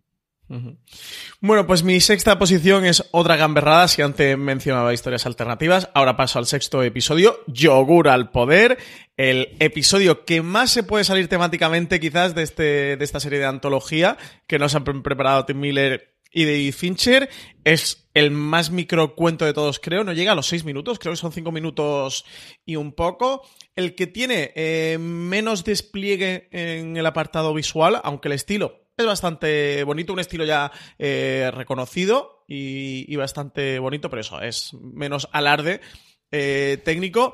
Y me encanta porque es una analogía tan directa al trampismo y a los movimientos políticos que están empezando a surgir en, los países, estos movimientos populistas, que es que lo compro todísimo. O sea, es que lo vi y fue como, wow, me parecéis unos genios, porque habéis cogido y os lo habéis trasladado a a lo menos eh, a, lo más reduccionista, a lo menos inteligente, a lo menos a lo más etéreo que puede ser que es que un yogur se alza con, con el poder, que la humanidad le da su poder mm, y se entrega a él por el hecho de eh, un falso bienestar, una falsa eh, mm, prosperidad y que el yogur ya el giro, el, el, giro final me parece una genialidad, que es que el yogur decide independizarse de humanos, eh, sois un asco, y me voy, y ahí os quedáis y, seguir apañándolas. Y que cuando se va ese populismo, eh, no, no, tienen nada que hacer, no saben qué hacer, porque, se, porque eh, han entregado todas sus responsabilidades democráticas a ello. De verdad que me pareció una genialidad. Este yogur al poder a tope. De hecho, ahora mismo estoy pensando que quizá lo he puesto muy bajo, pero es que los siguientes me gustan mucho, lo siguiente que hay. Genialidad yogur al poder, lo, lo compro todísimo me, encantó. ¿Queréis comentar Yogur al Poder o seguimos? Aún no. ¿Aún no? Richie, Yo sí, porque está en mi quinta posición. Ah, bueno, pues tírale. O sea, que va directamente. Eh, a mí me, pareció la fumada máxima, pero, pero absolutamente brillante. O sea, es verdad, a mí también me ha dolido ponerlo tan abajo, y eso que está una posición por encima del tuyo, pero es que es verdad que los que quedan me gustaron mucho. Eh, me parece que si antes decía que Tres Robots era como una especie de, broma sobre la humanidad, esto es un chiste a la cara, o sea, es meterme contigo y, dejarte por los suelos. Creo que todo lo que has dicho está claro, pero me parece absolutamente brillante el, cómo reducir a la mínima expresión la estupidez humana eh, haciendo que sea eh, totalmente certero. ¿No? Porque el ser humano sería así. En un caso tan loco en el que sucediera una cosa así, el ser humano actuaría justo de la manera en la que lo expresa esta historia. Y es cinco verdad minutos, que ¿eh? Cinco minutos. Claro, solo cinco minutos, porque en realidad tampoco necesita más, ¿eh? No, no necesita más para expresar lo que quiere expresar. Podría regodearse en los chistes, podría regodearse un poquito en, en hacer eh, más humor con la figura de la, del tipo de animación que hacen, que es muy gracioso, porque los personajes están hechos. A mí me recordaba un poco. Eh, es una mezcla entre. Eh, se parece el tipo de animación, el stop motion, recuerda un poco, no es mm. exactamente eso, pero recuerda un poquito. Eh, luego me recuerda mucho al Juto Mojamuto de, de la hora charante eh, en, la, en, el, en, la forma de las caras y, y demás. Y, y, luego también, aparte, parecen también un poco como teleñecos. Es un poco mezcla de esas tres cosas. Entonces, eh, la animación es muy graciosa. Eh, yo no, no, me parece que sea mm, simplona en el sentido comparada con otras, eh, porque conseguir ese estilo con el juego de sombras y demás y, tener la originalidad de crearlos de esa manera eh, antropomórfica y demás, de esa, esa forma, eh, me parece muy original. Y luego es que me reí, me reí un montón, me parecía como loquísimo. Y al principio digo, ¿pero de qué me están hablando? Cuando un yogur se pone a hablar. Y dices, pero, pero ¿cómo puedes, cómo puedes llegar al despacho de alguien y decirle, mira, te voy a contar una historia en la que un yogur se apodera del mundo? O sea, es que esa reunión es, para grabarla y hacer un corto de ella también.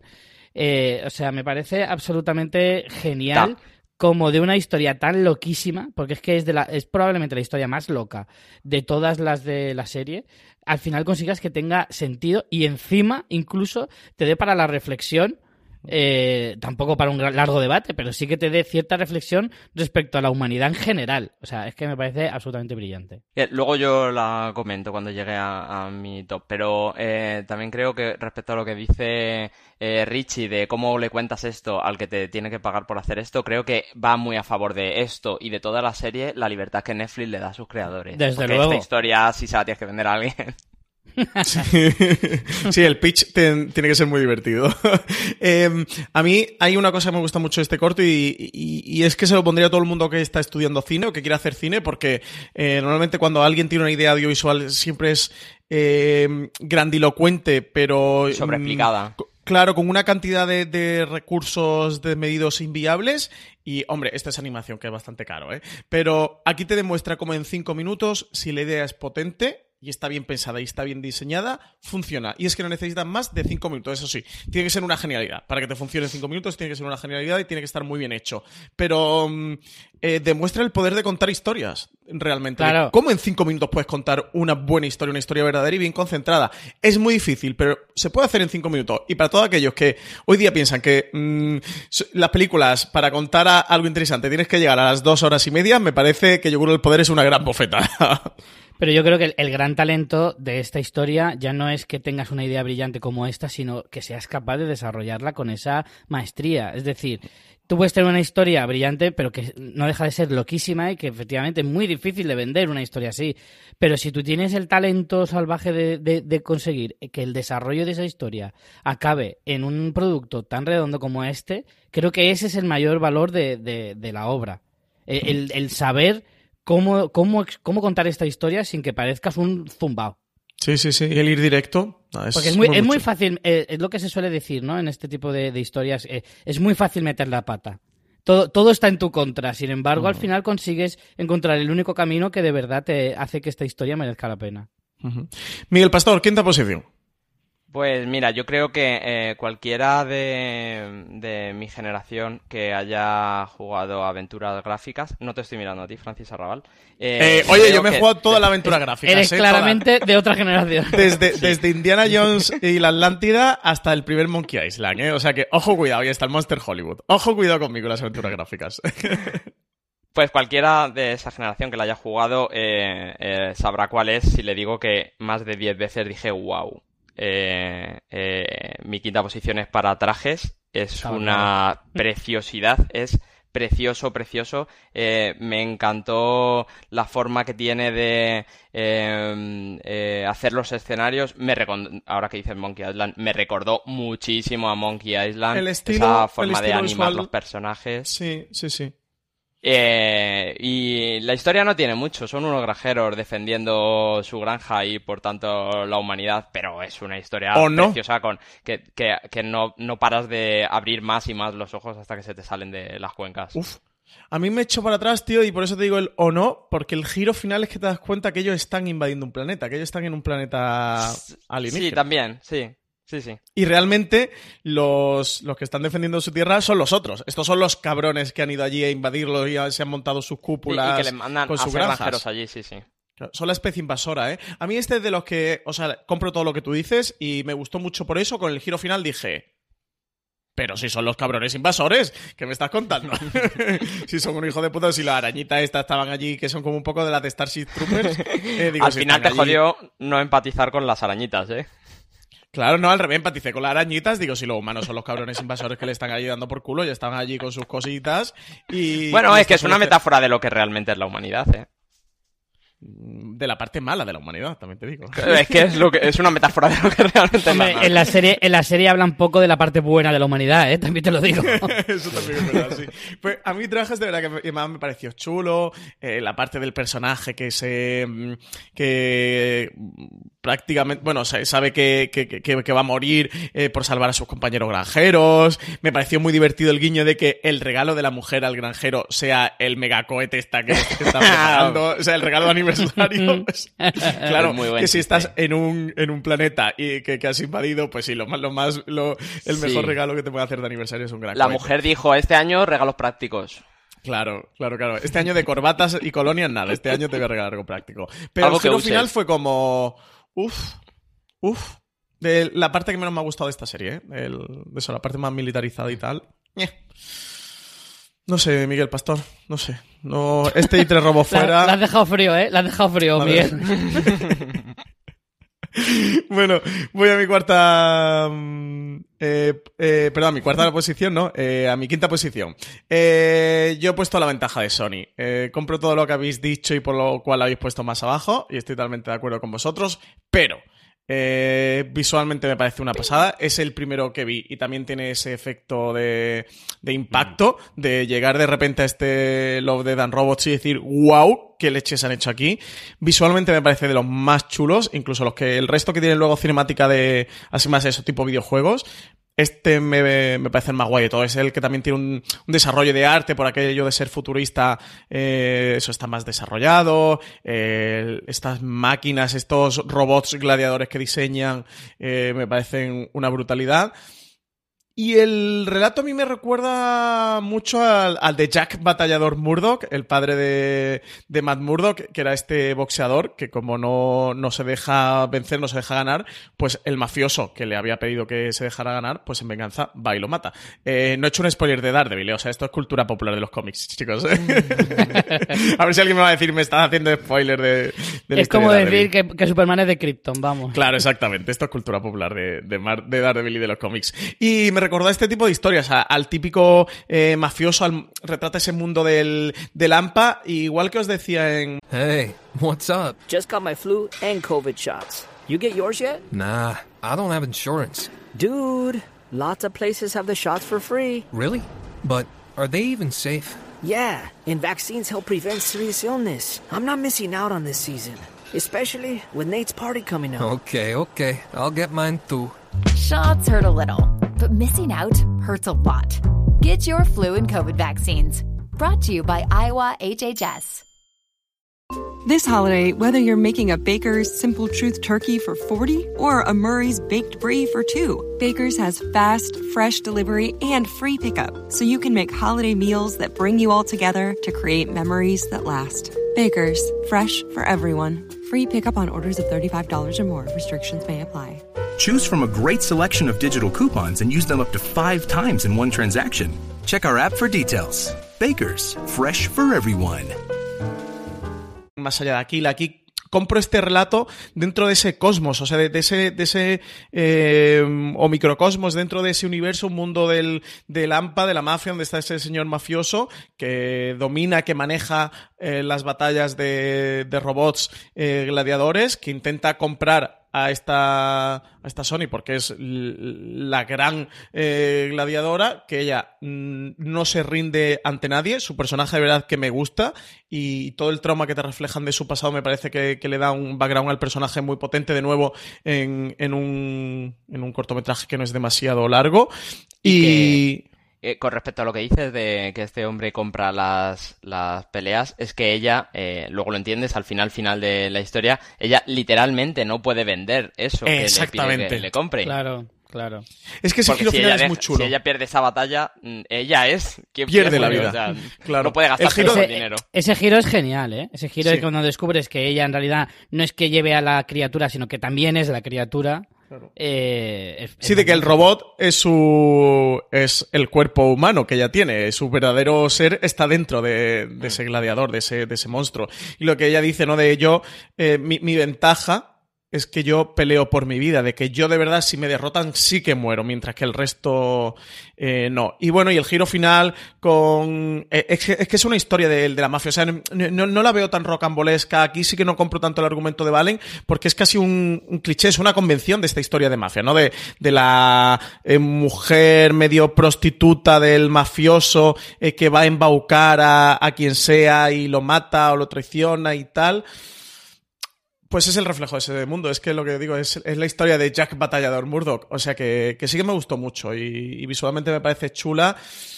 Y no sé, aquí sí que puedo dejar más esta male gaze de, de otro lado, que lo puede tener, ¿eh? porque es verdad que, que al final eh, la historia se puede contar desde muchos puntos de vista, pero, pero aquí esta ventaja de Sony sí que, sí que me gusta, la he puesto aquí en quinto lugar. Richie, cuarta posición y ya a puntito de entrar en el top 3 ¿eh? de tus tres episodios favoritos. Pues yo vuelvo otra vez a trajes, eh, la he puesto en la cuarta posición.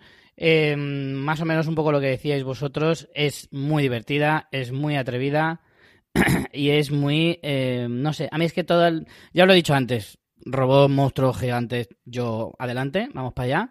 Y, y eso me encanta. Y luego, aparte, pues ese, ese sentido del humor gamberro de, de, de estilo rural americano que, que también le da como un toque más genuino y más auténtico de, de este tipo de historias. Y, Y no sé, a mí precisamente ese giro final del que tú hablabas, Francis, que te parece que te dejó un poco frío, a mí al contrario, me gustó. Me gustó muchísimo. Que evidentemente pone a la, a la eh, especie humana como la especie invasora.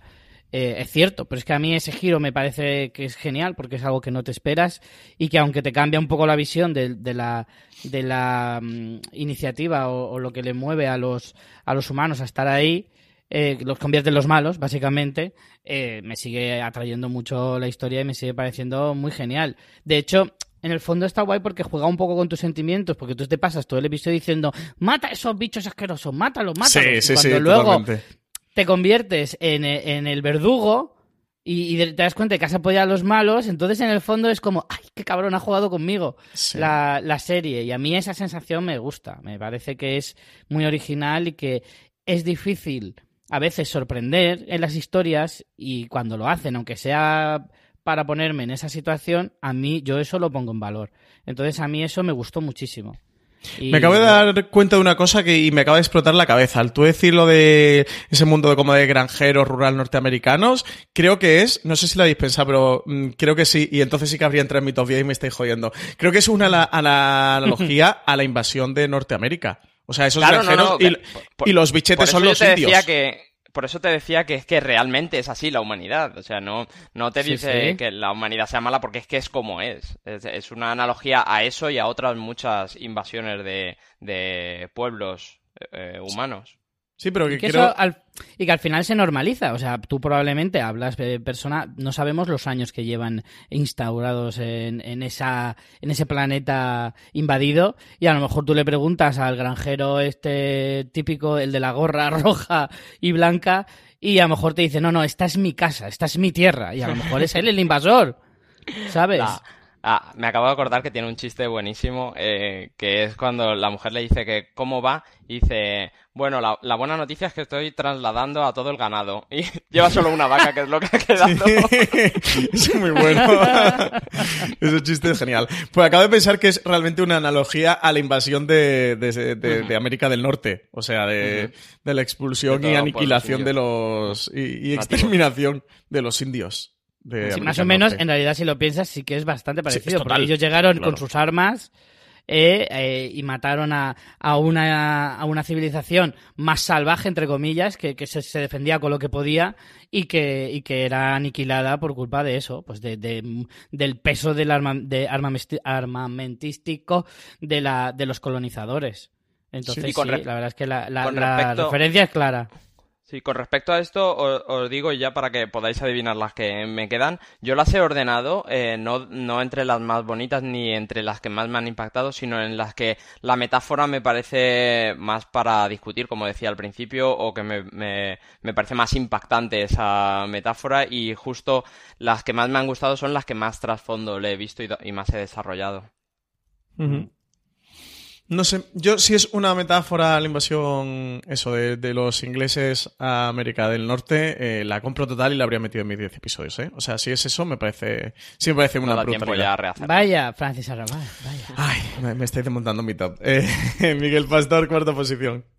Pues mira, mi cuarta posición es, eh, por lo que habéis visto, creo que no va a estar en la, por lo que habéis dicho, y por lo menos Francis creo que no la va a tener en- ni siquiera entre los diez primeros. Es Afortunados 13, es eh, esa historia de la militar que decide, bueno, que decide, entre comillas, eh, coger la nave que nadie quiere, que entabla una relación, a pesar de ser una máquina que luego se descubre que, que no es tan máquina y que tiene una inteligencia artificial con, con emociones.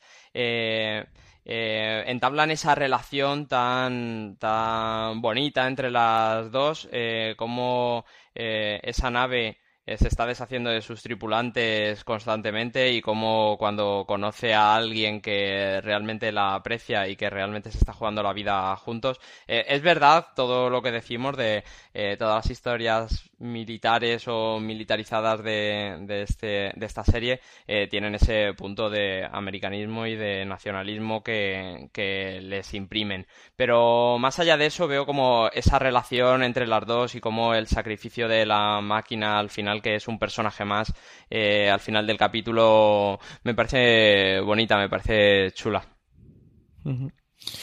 Eh, sigo jodido con lo de trajes, eh, le estoy dando vueltas, tío, me cago en la puta. bueno, ya te ha servido sí- para algo grabar con nosotros. Ahora me gusta mogollón, tío. Ahora me gusta muchísimo, pero muchísimo. O sea, me parece una metáfora genial de nosotros, porque además siempre retratamos las especies alienígenas como invasoras. Y aquí retrata al ser humano como invasor. ¿Quieres, que, Eh, empe- quieres que empecemos desde el principio y la pones en tu top 3? Eh, ¿no? Sí, empezamos de nuevo por el top 10. Solo llevamos una hora y diez de programa. Solo llevamos o sea todo. que empezamos por el 10 de otra vez. y un programa muy divertido y fresquito. Ahora que, entra, que entran los calores. Bueno, mi cuarta posición es trajes. Eh, cuarta... No, es broma.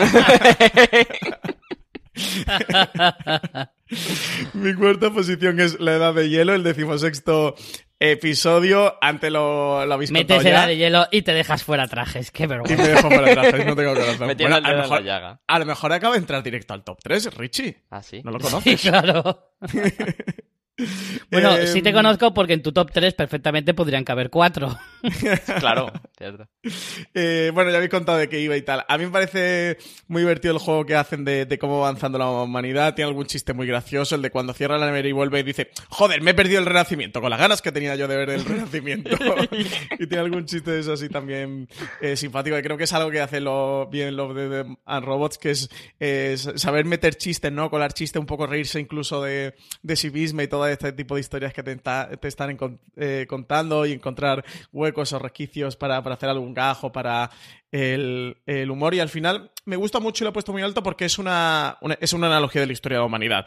Eh, y de hecho es literal. O sea, ves cómo, cómo la humanidad va, va avanzando a, toda mecha. eh, hasta que llega un día, cuando, cuando llega a la cima y lo descubre todo, que, que se destruyen. Que tiran una bomba nuclear y se destruyen y asolan con la humanidad y vuelta a empezar. Y, salen otra vez los dinosaurios y tal, no sé qué, no sé qué de cuánto. Eh, es casi como una historia del, de, la evolución de la humanidad y la perdición, ¿no? Final, ese, ese, ese destino fatal eh, final que le espera a la humanidad. Así que me, me gustó mucho eh, verlo, me pareció como un recurso muy creativo, el, el estilo de hacerlo así a través del, del congelador. No sé vosotros, pero yo me volví loco pensando de, como yo estaba contaminado de ver cosas tan bien hechas, de si eran actores eh, o eran o estaban hechos a través de animación, pensaba que eran por motion capture, porque de hecho eh, bueno, los dos actores son reconocidos y de hecho la chica es la que sale en la tercera temporada de Faro, no recuerdo el nombre de la actriz, pero es la que sale la Elizabeth, Mary Elizabeth Winstead se llama. Eso, y Mary el Elizabeth chico Winstead. es Topher Grace. Exacto. Eh, pens- pero pensaba que lo habían hecho con motion capture, como en Los Afortunados Como a- 13 que comentaba Miguel Eso Pastor. es. Afortunados Que- 13, que... ella está, es la que sale en eh, Orange is the New Black. Sí, sí, sí, sí, Y en The Handmaid's Tale también. Y, y eso, pensaba que lo había hecho con motion capture y me tiré todo el episodio de, pe- pero, eh, y además lo comentaba con María Santonja, pero, pero será animación, es, es de verdad y tal. Y, y lo Tendría muy lo- poquitas capas, también te digo, ¿eh? Sí. no gastaron mucho en animar eso. Lo paramos, lo buscamos por internet y nos volvimos locos porque ya era como, no sé distinguir la realidad de la ficción. Y nos explotaba la cabeza ya de, vivimos en Matrix. Sal de mi cabeza, Netflix. Como un día, un día pasó, bueno, esto es salirme del programa, pero cinco segundos a contar que un día yo estando con Richie en una cafetería de un bar en una calle, un señor nos preguntó, estamos en Matrix, ¿quién nos dice que todo esto no es Matrix? Es verdad. A lo que Rich y yo giramos las sillas hacia adentro y le dimos la espalda disimuladamente. Con un ojo de reojo así mi- mirando por si nos clavaba un hacha en la espalda. Hombre, quizá acababa de ver más allá de Aquila. Sí, quizás, o eso, había visto la de hielo y ya no sabía distinguir la realidad de la ficción. Pero fue un momento muy divertido la vida entre Rich y yo. Entre un señor Sí. preguntándonos si, si vivíamos en Matrix. ¿Que, que- ¿Quién nos decía que no vivíamos en Matrix? Eh, así de repente, o sea, ni, ni sin dar los los buenos días ni nada. Eh, bueno, pues vamos a pasar ya al top 3 de los episodios que más nos han gustado de esta serie antológica. Pero antes, nada, nos vamos un momento a publicidad y volvemos después del corte ya con nuestro top 3. Calle 13 estrena en exclusiva The Enemy Within, un frenético thriller ambientado en el mundo del espionaje. Jennifer Carpenter es Erika Sepper, una agente de la CIA que despuntó como una de las mejores en su campo. Sin embargo, ahora Erika pasa sus días en una cárcel de máxima seguridad, convertida en la traidora más famosa de la historia de Estados Unidos.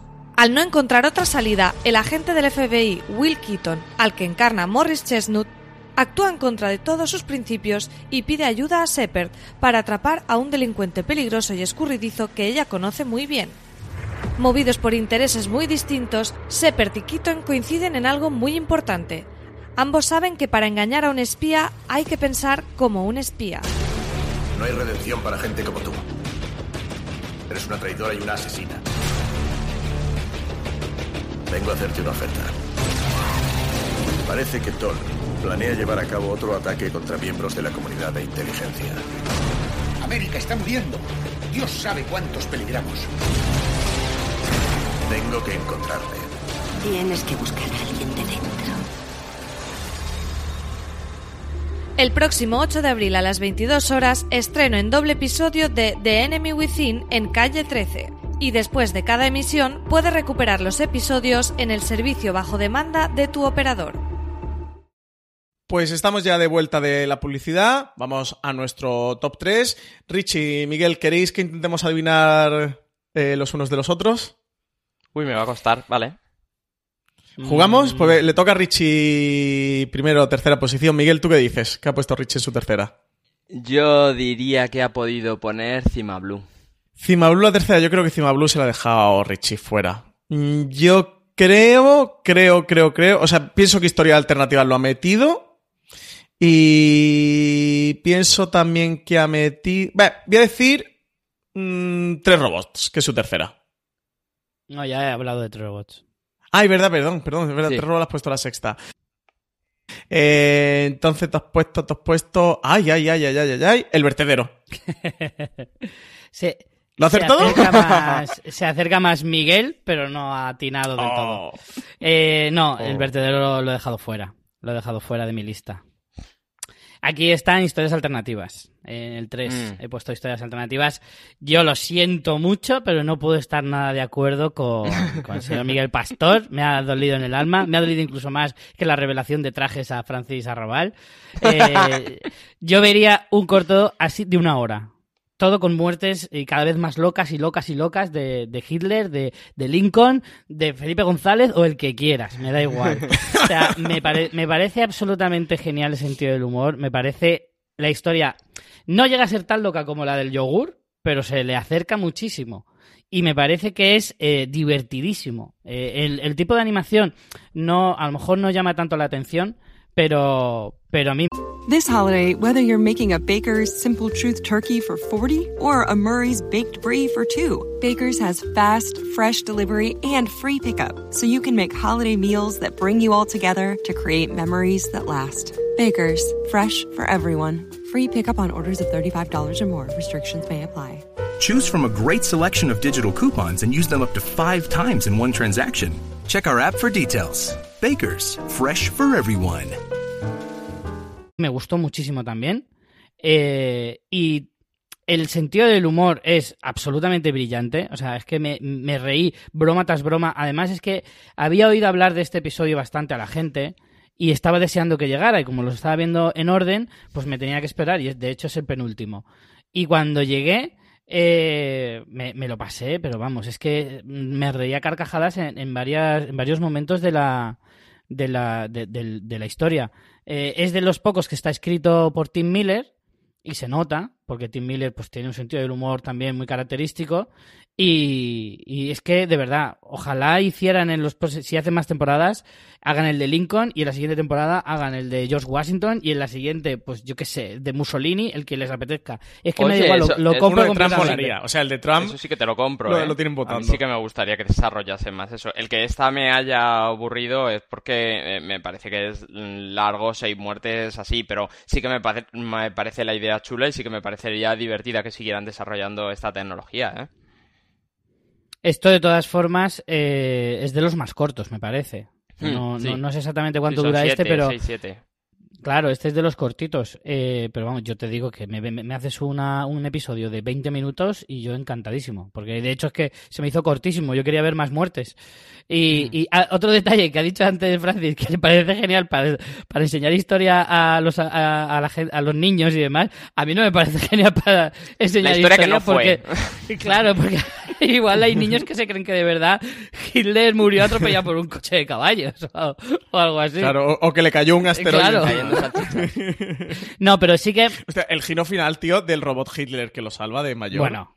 El que viene del futuro. Con- el robot con el bigote y todo. O sea, es que me parece flipante con los con- enfrentados los, los hitlerianos contra los anti-hitlerianos. O sea, es que no puede ser más brillante. De hecho, es que a mí este, este estilo de historia lo llevaría más allá. A lo mejor en vez de contarte seis muertes alternativas, solo una de cómo habría sido si Hitler hubiera ganado la guerra, por ejemplo. O, o- o historias eh, recombolescas de las historias que pudieron ser y, no, y nunca fueron. Eh, puede ser. Claro. Sí, son los clásicos what ifs que, que sí Exacto. que existen en la literatura. De hecho, por ejemplo, Marvel en cómics tiene su saga de what ifs, que además va a hacer ahora Hulu una serie basada en los what ifs de, de Marvel. Están chulos, yo creo que son premisas guay. Estos, el que pasaría Claro, así, ¿no? en hechos históricos están muy, muy guays. famosos, eh, cómo habría sido si, si la historia se hubiera contado de forma diferente. Y en este, con este estilo de animación, con este sentido del humor, sería genial. Sería absolutamente genial. Y de hecho, yo creo que daría para más de un corto de, de 7-8 minutos.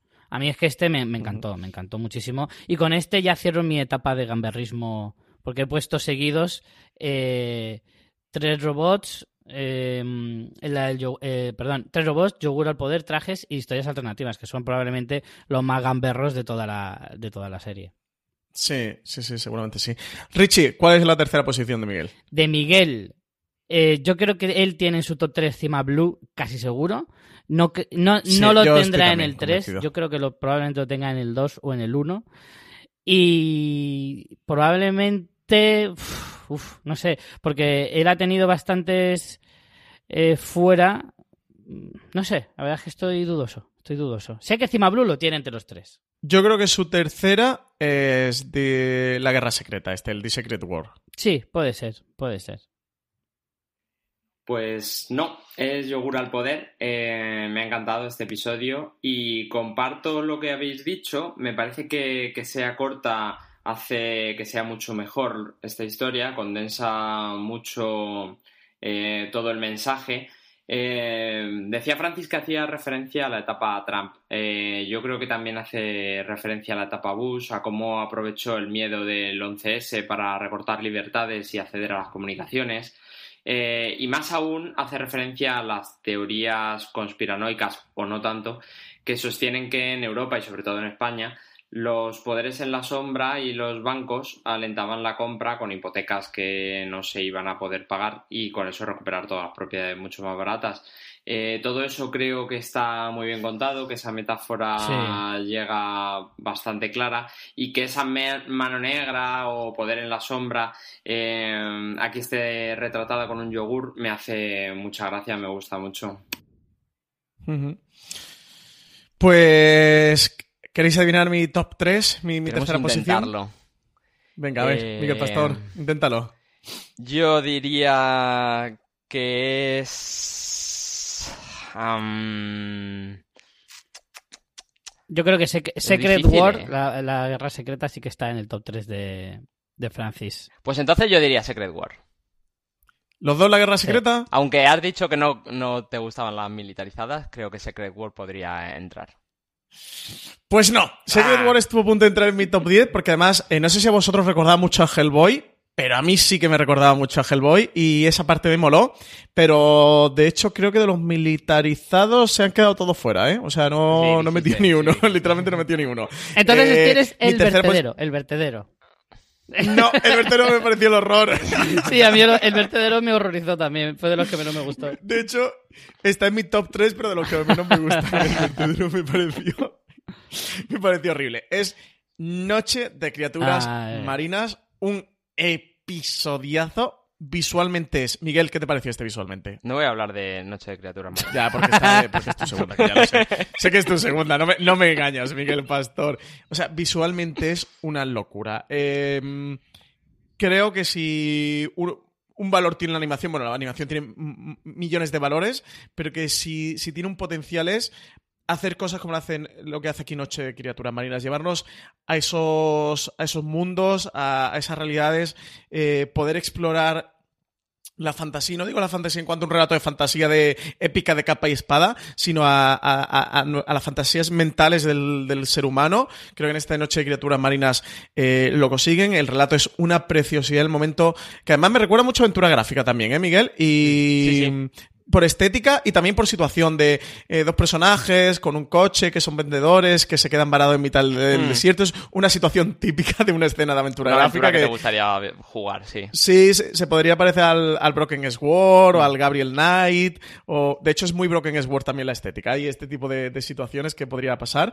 Y mm, que se quedan allí varados. Y ese momento de relato del, del compañero mayor hacia el más joven, de esto en la antigüedad, eh, que ahora todo que es desierto. Se me están poniendo los pelos de punta, eh, pensándolo y recreándolo. y las imágenes de, criaturas marinas, de todo esto era un océano y empiezan a brotar esas criaturas marinas. Mm, una preciosidad, de verdad. Una, una auténtica preciosidad. ¿Has visto este con Martina, Miguel? No, no, pero le encantaría. Voy a hacerlo. Este se lo tienes que poner. O sea, además que fue una de las cosas que pensé. O sea, esto De- para un nene pequeño, para un niño pequeño, verlo tiene que ser esa explosión de, de colores eh, mezclados con la noche, de animales marinos eh, flotando, sobrevolando, y la analogía final de, de- cuando él, eh, el, el chico más joven, se, se entrega y se integra con ellos. Mm. De hecho, el domingo y- estuve en un acuario enorme que han abierto aquí cerca y es un complemento perfecto para eso. Claro, claro, claro, claro. No, no, yo creo que se va a volver loca. Con, con un Mm. nene pequeño cuando vea esto, eh, se tiene que volver loco- loquísimo. Me- una preciosidad, de verdad. Eh, creo que ya solo por sí, Noche Criaturas Marinas, eh, justificaría el- la existencia de esta serie antológica de animación. Y me da pena, y por eso decía al principio del programa, que tengo un poco el corazón dividido, porque todo esto que hemos estado hablando de la male gaze, de mira masculina, del sexismo de ciertos episodios, Enturbia. Sí, o de estos episodios militarizados, creo que lastra en gran medida, o sea, ha copado en gran parte la conversación y muy merecidamente, porque creo que es muy positivo que se hablen de estas cosas, que se denuncien y pa- pa- para que no ocurran y para que no haya eh, cosas de este tipo, o, episodios más patrióticos y tal.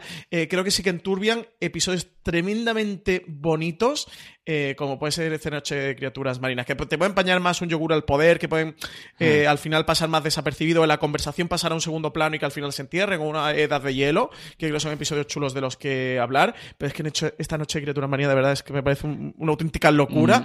y, y que al final quedan enterrados por, por, por los otros. No te diré si estoy de acuerdo. Vale, vale. Lo veremos ahora en tu segunda posición, Miguel Pastor. Richie Pintano, te toca la segunda. Miguel, ¿tú cuál crees que ha puesto Richie la segunda? Uf, uf. eh, Yo voy a decir Noche de Criaturas Marinas, que Richie está muy sensible. Apostaría por esa, sí. No la adivinaríais sí. nunca. Oh, no es Noche de Criaturas No Marinas. es Noche de Entonces- Criaturas Marinas. Entonces, Afortunados 13. Mm, Eh, uf. Eh, la Guerra Secreta te lo he dicho antes, ¿verdad, Richie? No, Sí. a mí. A mí. Eh, a Miguel. Eh, no, yo creo que es mano amiga. El de Richie creo que es mano amiga. Vais muy perdidos. He puesto en la segunda eh, Cima Blue. Uh, claro. me ha gustado- verdad, dijo que estaba yo más cerca. Me ha gustado mucho Cima Blue. Eh, la historia me parece también un despropósito, pero no en el mal sentido, de decir, otra historia que basada en una, en una idea eh, que parece muy grandilocuente, como súper profunda, y luego al final es algo súper pequeño, que puede ser igual de, de profundo al mismo tiempo, porque yo creo que de hecho el mensaje que te intenta expresar es eso, como de una cosa muy pequeña se puede hacer algo muy grande. Eh, me gustó muchísimo el tipo de animación, me, encantó, o sea, me pareció eh, de una creatividad salvaje. Y, me gustó muchísimo el estilo, la estética y, todo lo que les rodea. Em, dentro de eso, la historia creo que efectivamente pues te cuenta cómo eh, la inteligencia, creo que habla más de la evolución, cómo, la evolución de una cosa muy pequeña habla de la evolución incluso del ser humano, que empezamos siendo nada, siendo eh, juguetitos muy pequeños y, y poco a poco vas creciendo, vas creciendo, vas creciendo. Y cómo la propia humanidad endiosa a, a ciertas eh, figuras eh, basándose en criterios muy absurdos en muchas ocasiones y cómo luego esa deidad, entre comillas, es autoconsciente de su, de su propia grandeza y al final se acaba descubriendo a sí mismo como algo en realidad que muchos ven como algo muy grande, pero que en realidad es muy simple y sencillo. Y cómo quiere regresar un poco a esa sencillez de nuevo e iniciar el ciclo otra vez. O sea, al igual que en otras historias que hemos visto de, círculos, de, de- de empezar otra vez desde cero, de llegar a un punto que hace tope y regresar otra vez al inicio, creo que esta historia habla un poco de eso también. eh, creo que, que, no sé, que se le pueden sacar muchas lecturas igualmente. A lo mejor vosotros, si lo tenéis en vuestro top, le sacáis una visión diferente a la mía, pero porque creo que esta historia da lugar a muchas reflexiones. Y no sé. Es que Estoy de acuerdo con, con, eso. Y me gusta la lectura de, de Richie. Y luego lo comentaré yo, no sé si en el top 3 o en las que he dejado fuera, pero me, me, me gusta que. No engañas a nadie, Miguel. Miguel, no engañas a nadie, eso te iba a decir. Qué falso te ha quedado. Madre mía, me gusta. Qué me gusta mucho la lectura de, de Richie como complementaria a la mía. A la tuya de Qué que forzado. buena, ¿no? Qué forzado te ha quedado. madre mía, madre mía. Eh, Richie, yo creo que la segunda de Miguel es Noche Criaturas Marinas. Sí, y yo creo que ya sé cuál es el uno.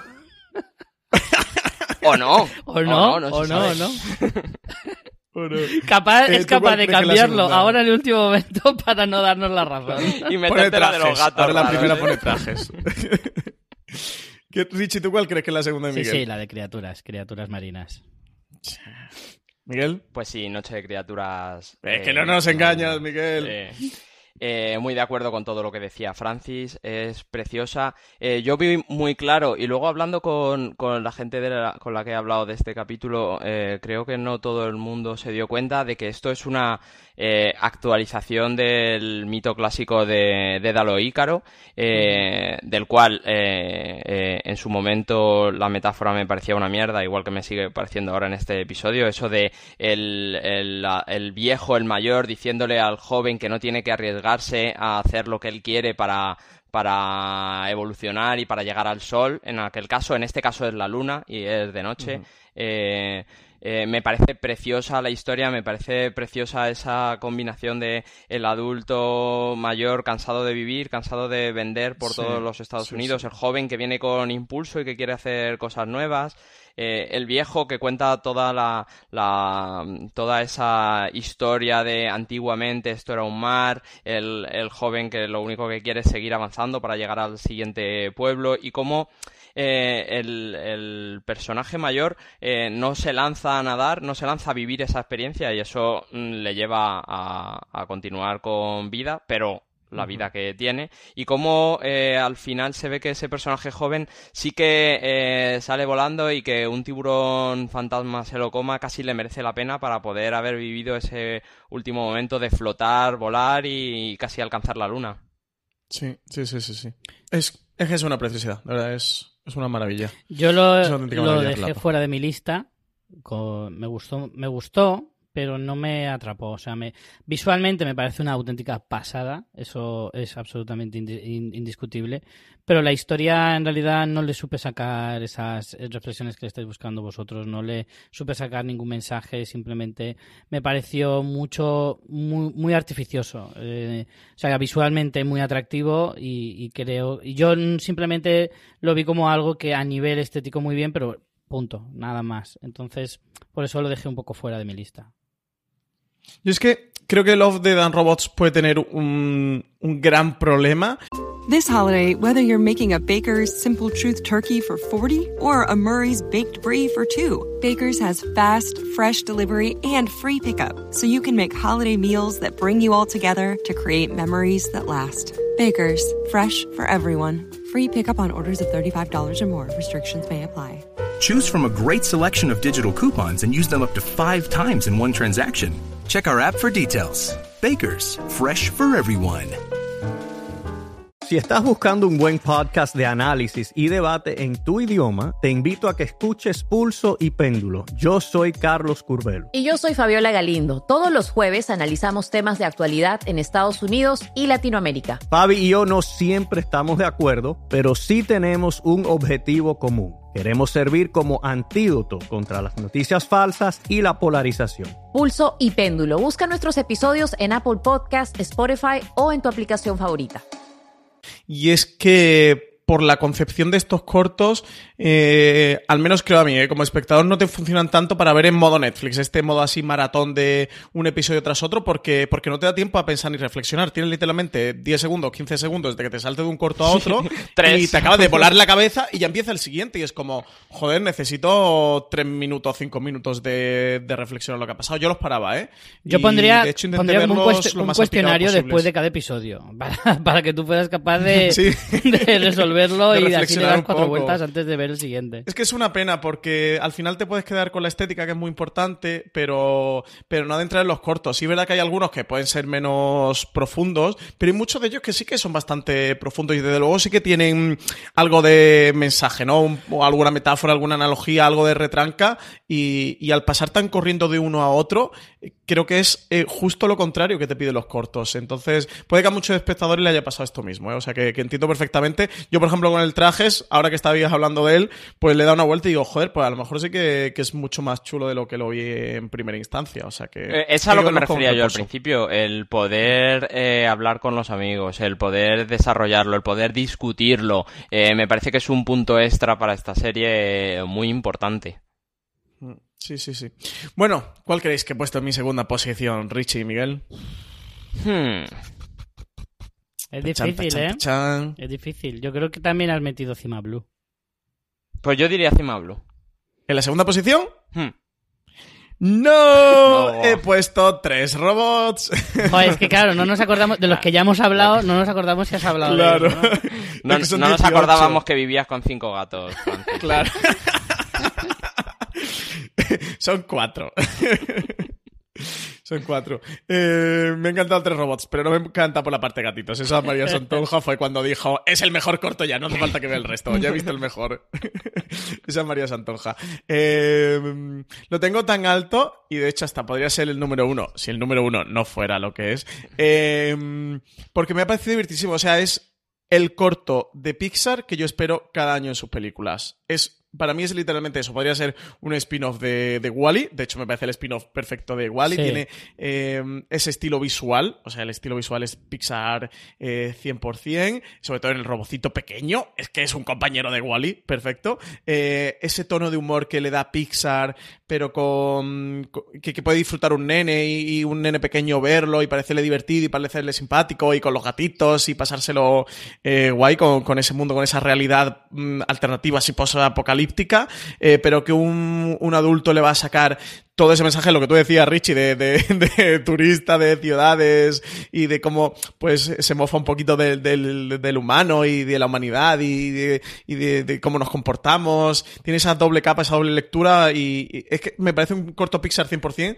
De hecho, eh, creo que Netflix si no con este, bueno, con alguno entiendo de Love, Death and Robots que va a intentar ganar el Oscar a mejor corto de animación el año que viene, pero sí así, o sea, intent- entiendo que lo va a intentar por activa o por pasiva y creo que si hay uno que podría tener posibilidades sería este Tres Robots, por eso, porque es muy canónico de la academia de, darle su, su Oscar a, cortos que ya antes se lo ha estado dando a, a Pixar. Así que me pareció tremendamente divertido y que conjuga, eh, por un lado, de tener un episodio con, con sus metáforas, con sus analogías, con su mensaje, pero a la vez haciéndolo divertido, haciéndolo simpático, pero a la vez tener una animación que sea eh, muy chula. La dinámica entre los tres personajes está eh, muy conseguida. Es que pa- parecen actores, ¿sabes? Que parece que, que estés viendo a tres grandes actores y actuando, interpretando entre, entre ellos. Tienen muchísima viscómica estos robots, estos diseños que han hecho. Y eso, y en plena época Pixar, que estamos en la era Pixar, eh, que alguien sea capaz de hacer un corto como esto, eh, me parece tremendamente difícil. O sea, jugar en esa liga me parece muy, muy, muy, bueno, muy difícil, no, me parece imposible, porque creo que solo ellos están en esa liga, así que, que sí que le concedo mucho, mucho valor a este tres robots y me ha gustado mogollón, me ha gustado mucho, mucho, mucho. Así que nada. Eh, Miguel, nos toca adivinar la primera de No la Richie. adivinaríais, seguro. Yo voy a decir Secret Wars. Tú vas a decir la guerra secreta. A ver, eh, voy a hacer un pequeño repaso, ¿eh? Eh, el de mm, la ventaja de Sony lo ha dicho. eh, Tres robots también lo ha dicho. La testigo lo ha dicho. Traje lo ha dicho. ¡Ay! Está esta la del. la de las almas, la del. El devorador No. de almas. Si no es Secret Wars, va a ser buena caza, seguro. Eso te iba a decir. Pues yo estoy entre el devorador de almas y buena caza, Miguel. Yo digo Secret Wars, pero puede ser buena caza. Eh, yo me la voy a jugar al Devorador de Almas. Yo creo que este también es gamberrete, que a Richie le gustan las cosas gamberrillas. Pues el devorador de almas está probablemente en mi última posición. Uh, es que es muy malo, el devorador de almas es terrible. Oye, un momento. Eh, A mí me parece que el problema de Devorador de Almas es que yo eh, empaticé justo con los vampiros que odian los gatos. Ese eras tú. O sea, te, te vas a convertir en Nosferatu y te vas a ir a una cueva, ¿no, Miguel? Sí, sí. Será tú, tú, tú Senectuz. Y tendréis que venir gato en mano. Bueno, pues entonces, si no has sido devorador de almas, eh, yo, yo quería decir buena caza, Ya, realmente. claro. pues sí, efectivamente es buena caza y además me alegro de que si no la tenéis vosotros en vuestro top 1, no la hayáis metido en el top y así puedo hablar de ella así de primeras. Me, me sorprende a mí mismo que sea este el que más me ha gustado porque habiendo tan buena animación eh, en todos los episodios, algunos que me ha gustado la animación mucho más que este, este es, eh, la animación también me gusta porque tiene ese estilo de anime japonés eh, que a mí me gusta muchísimo y que de hecho en los últimos tiempos estoy por descubrir eh, más animes y ver más series de este, de este estilo. Em, Además de eso, la historia me parece probablemente la más fascinante de, de todas las historias de, de la serie. Eh, nos cuenta esta historia de que empieza siendo fantasía, que se acaba transformando en una especie de historia de ciencia ficción más moderna, pero al mismo tiempo antigua, lo que se convierte... Histórica también. Sí, lo que ad- adquiere un poco el estilo del steampunk, que se está poniendo muy de moda eh, últimamente, incluso en las historias de Hollywood y demás, y que a mí me fascina, me parece, me, me atrae muchísimo, que el steampunk se, se define, porque de hecho lo busqué, como algo que bus- coge la tecnología actual y la implanta en una época distinta, sobre todo antigua como de eh, una especie de mezclar eh, dos cosas que, que nunca se darán en la vida real. Entonces, esta... Pero muy bien llevada también. Quiero Sí, decir, sí. No, no coge magia ni nada. Es, son autómatas llevados por vapor. O sea, Exacto. que sería algo posible y real. La cuestión es que a mí me, me- me alucinó la transición que hace a lo largo de esta historia, cómo va pasando de la magia a la tecnología siendo la misma cosa. Mm. Sí, esa parte es Eso es lo- esa parte también me Eso es lo que más me Esa gusta. Eso es lo que me guay. fascinó completamente. Empieza siendo una historia de leyendas orientales, típicas, de, de, De tradición. Exacto, súper tradicionales, súper arraigado en la cultura típica del, de- del Japón feudal, de, de esa época de la colonización británica, y luego se va transformando poco a poco en otra cosa, en una historia que roza el cyberpunk, pero dentro de una época diferente, lo que lo convierte más eso, lo que decía del steampunk, que son dos cosas distintas, y todo ese mezclote de, de- de- de ideas y de, y de creatividades diferentes me alucinó.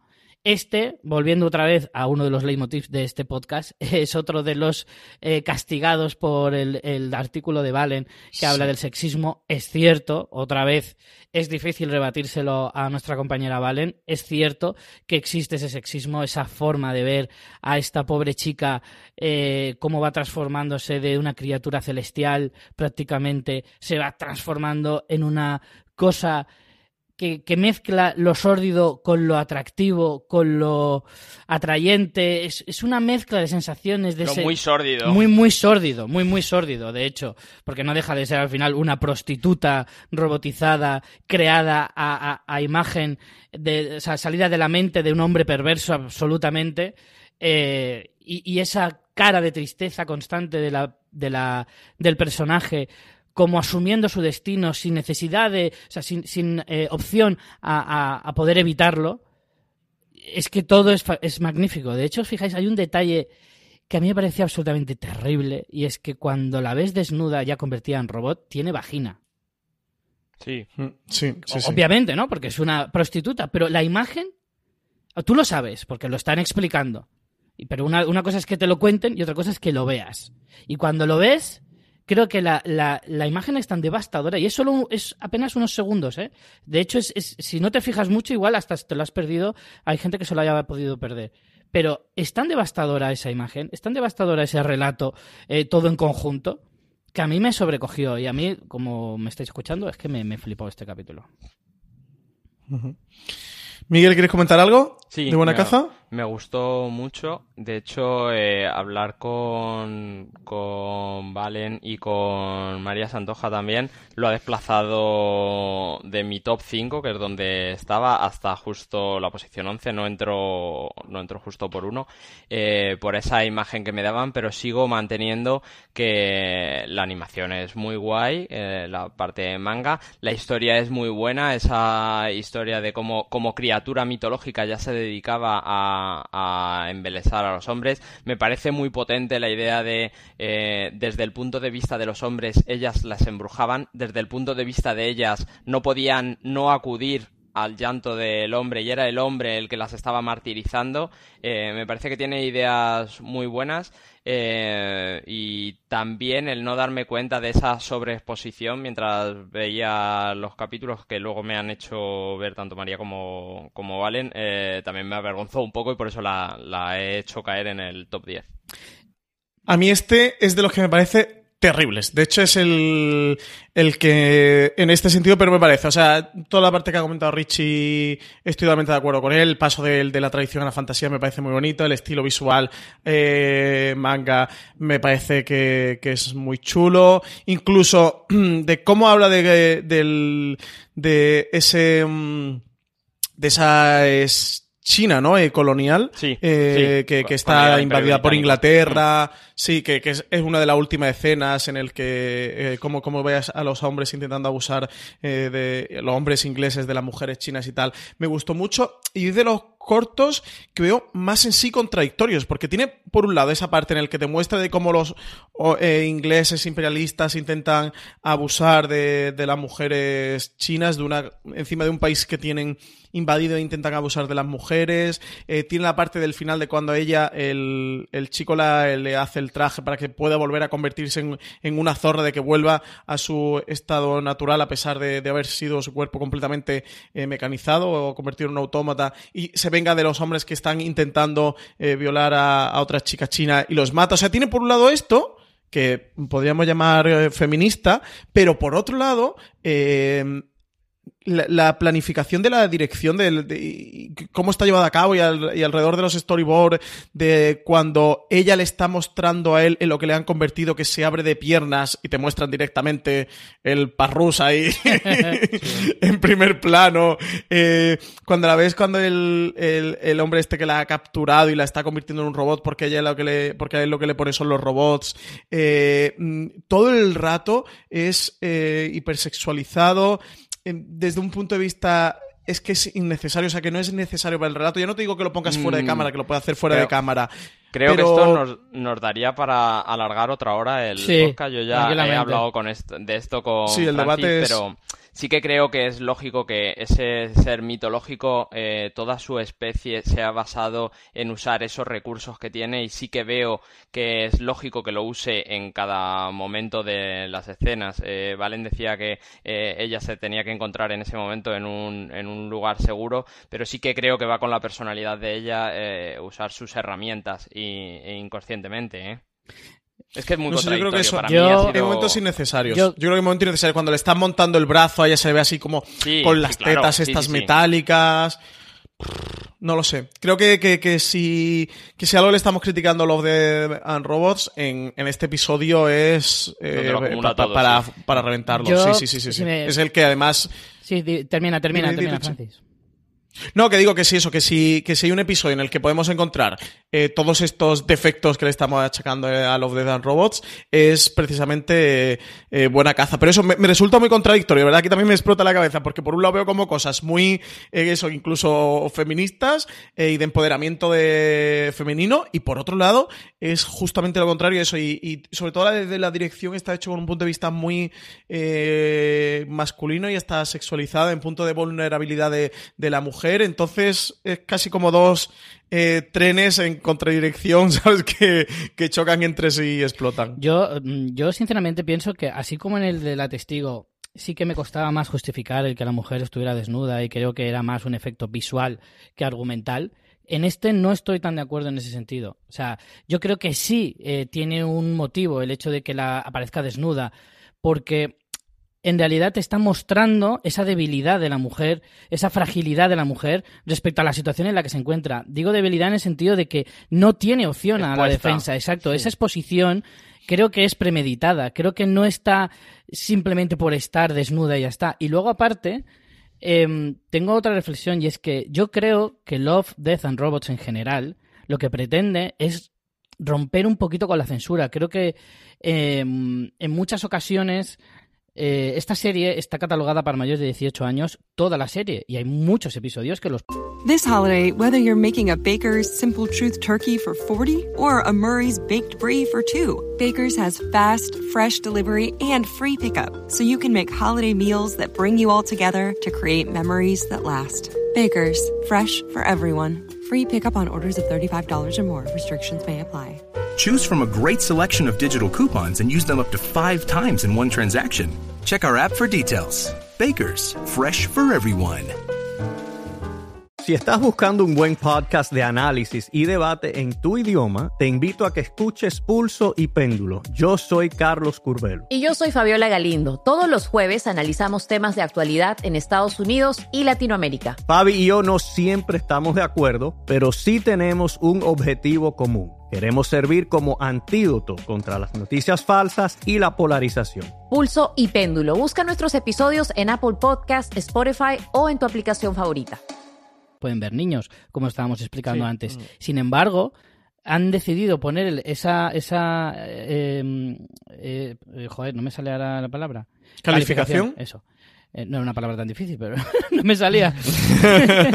Em, ellos han aceptado esa calificación sabiendo que, les puede reducir el número de, de espectadores.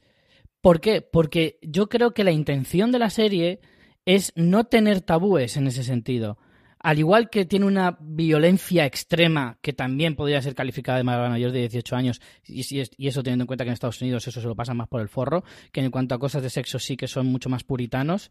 Eh, entonces, romper con esos eh, valores salen muchos genitales masculinos también en la serie, cosa que generalmente no se enseña nunca.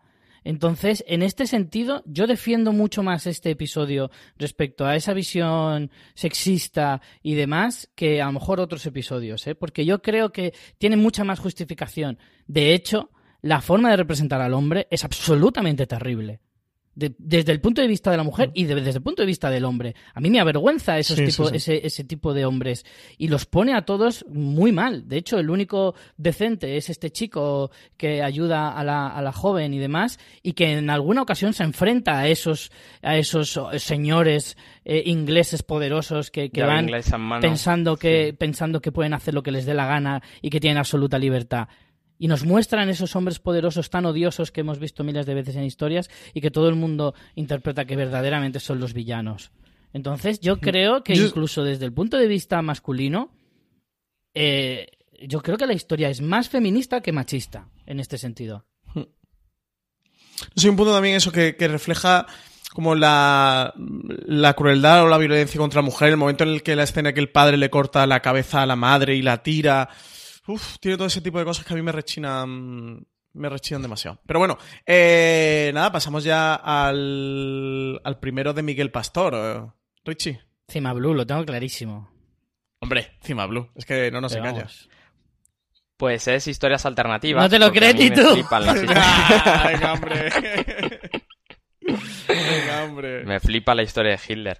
No, mira, eh, la de antes era, la de antes era para engañar. Me flipa Hitler, iba a decir stop de comedy.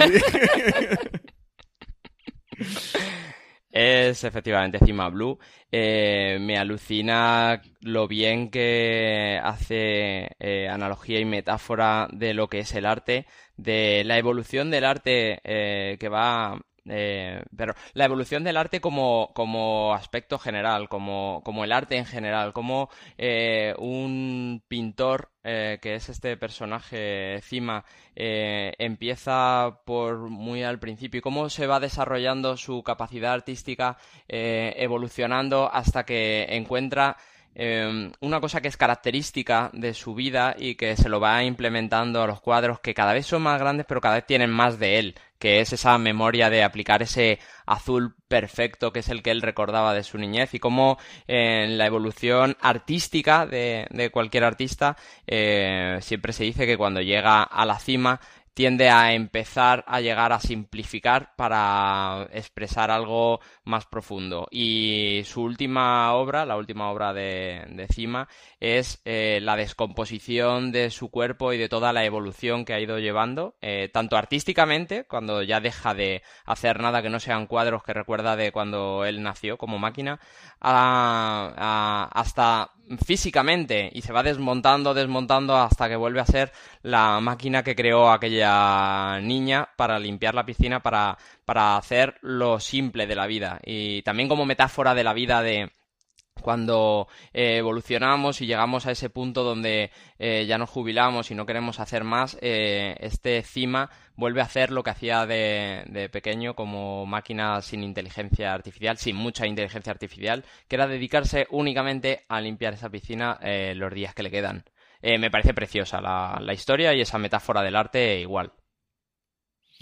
Pues ¿Queréis adivinar mi primera? ¿Creéis que lo vais a conseguir? No creo. Es difícil, ¿eh? Es difícil. Porque. A ver, ¿por qué apostáis, Richie? El devorador de almas, está claro que. Yo creo, creo además que te da para enganchar con, con, mis argumentos. Pues yo creo que sí, que debe de ser Cima Blue, porque es que es muy difícil que hayas dejado fuera de la lista eh, este, que es de los más brillantes. Efectivamente, mi primera posición ha sido para Cima Blue, no ha sido para trajes, lo siento mucho. eh, me quedo con Cima Blue. Es el, el decimocuarto, ya en el eh, pues casi al final, ya, que, ya quedan poquitos episodios de esta serie antológica, y cuando lo vi me pareció una locura. De hecho, aquí hay un poco de trampa, porque es que precisamente ayer estuve en el coche sí. con Miguel Pastor media hora hablando de Cima Blue. Entre reunión y reunión no hacíamos más que hablar de Cima Blue. y los dos comentamos lo mucho que nos gusta y que era nuestro mejor episodio de Love de Dan Lo cual hace que, que me encanta que yo ya Richie. lo haya puesto en el 2 y haber hablado antes que vosotros. claro. Pero también es muy complementario, ¿eh? Porque todo eso que tú dices es una cosa complementaria a lo que, a lo que yo vi en el episodio. Sí, porque al, el, sí. Lo, lo, que yo decía es que por suerte creo que es el episodio que sin lugar a dudas está más abierto a interpretaciones y que 10 personas diferentes podían hablar de, de este episodio de, hablando de cosas distintas. A mí me, me encantó. Eh, ¿Cómo, cómo hace el, el, relato de esta historia de que es una periodista que va a la isla de donde está eh, Cima en ese punto eh, que habéis recordado así como un poco Carmen Sandiego, ¿no? Con su, sí, ¿verdad? Con su sí? gabardina y tal, investigar sí, qué está sí, pasando bastante. y conocer la verdad. Y, y, llega allí, te cuenta la historia de este Cima. Eh, me parece, eh, si decía que, que, Noche de Criaturas Marinas también parte era como un canto de amor a, a, la animación y a la fantasía, lo que se puede hacer en el estilo visual.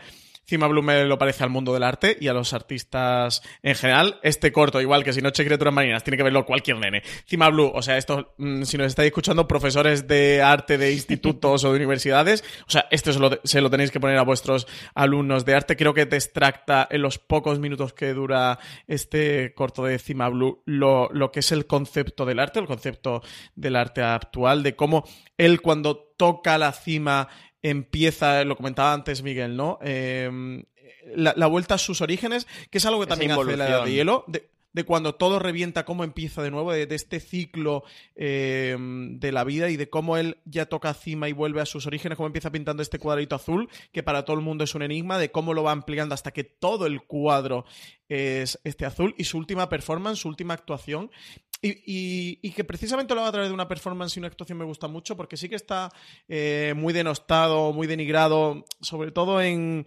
eh, en, en, general, ¿no? Por, por, cualquier persona, sobre todo, bueno, evidentemente gente que, que, que, conoce menos el arte, entiende menos del arte, todo el mundo de la performance, y es verdad que hay mucho mamarracho haciendo mucha mamarrachada y aprovechándose, y hay mucho cara dura, pero hay muchos artistas de verdad haciendo performances muy potentes y muy interesantes eh, con un gran trasfondo, y en este Cima Blue lo hacemos de cómo él de repente vemos que se tira una piscina y empieza a nadar de un lado a otro y se empieza a descomponer y es la vuelta a esa esencia, a esos orígenes y que encima ese giro final de que sea el, el robot de que sea un robot, de cómo ha ido desarrollándose, ha ido cobrando inteligencia, lo han ido vitaminando y cuando ya ha llegado al máximo eh, en, un concepto de humanidad total, eh, lo que quiere es el volver al origen y estar simplemente eh, pintando, pintando, disculpa, limpiando su piscina. También me parece una analogía al, a la madurez y al crecimiento del ser humano, ya no solo el artista, de cuando eres anciano Solo te quedas,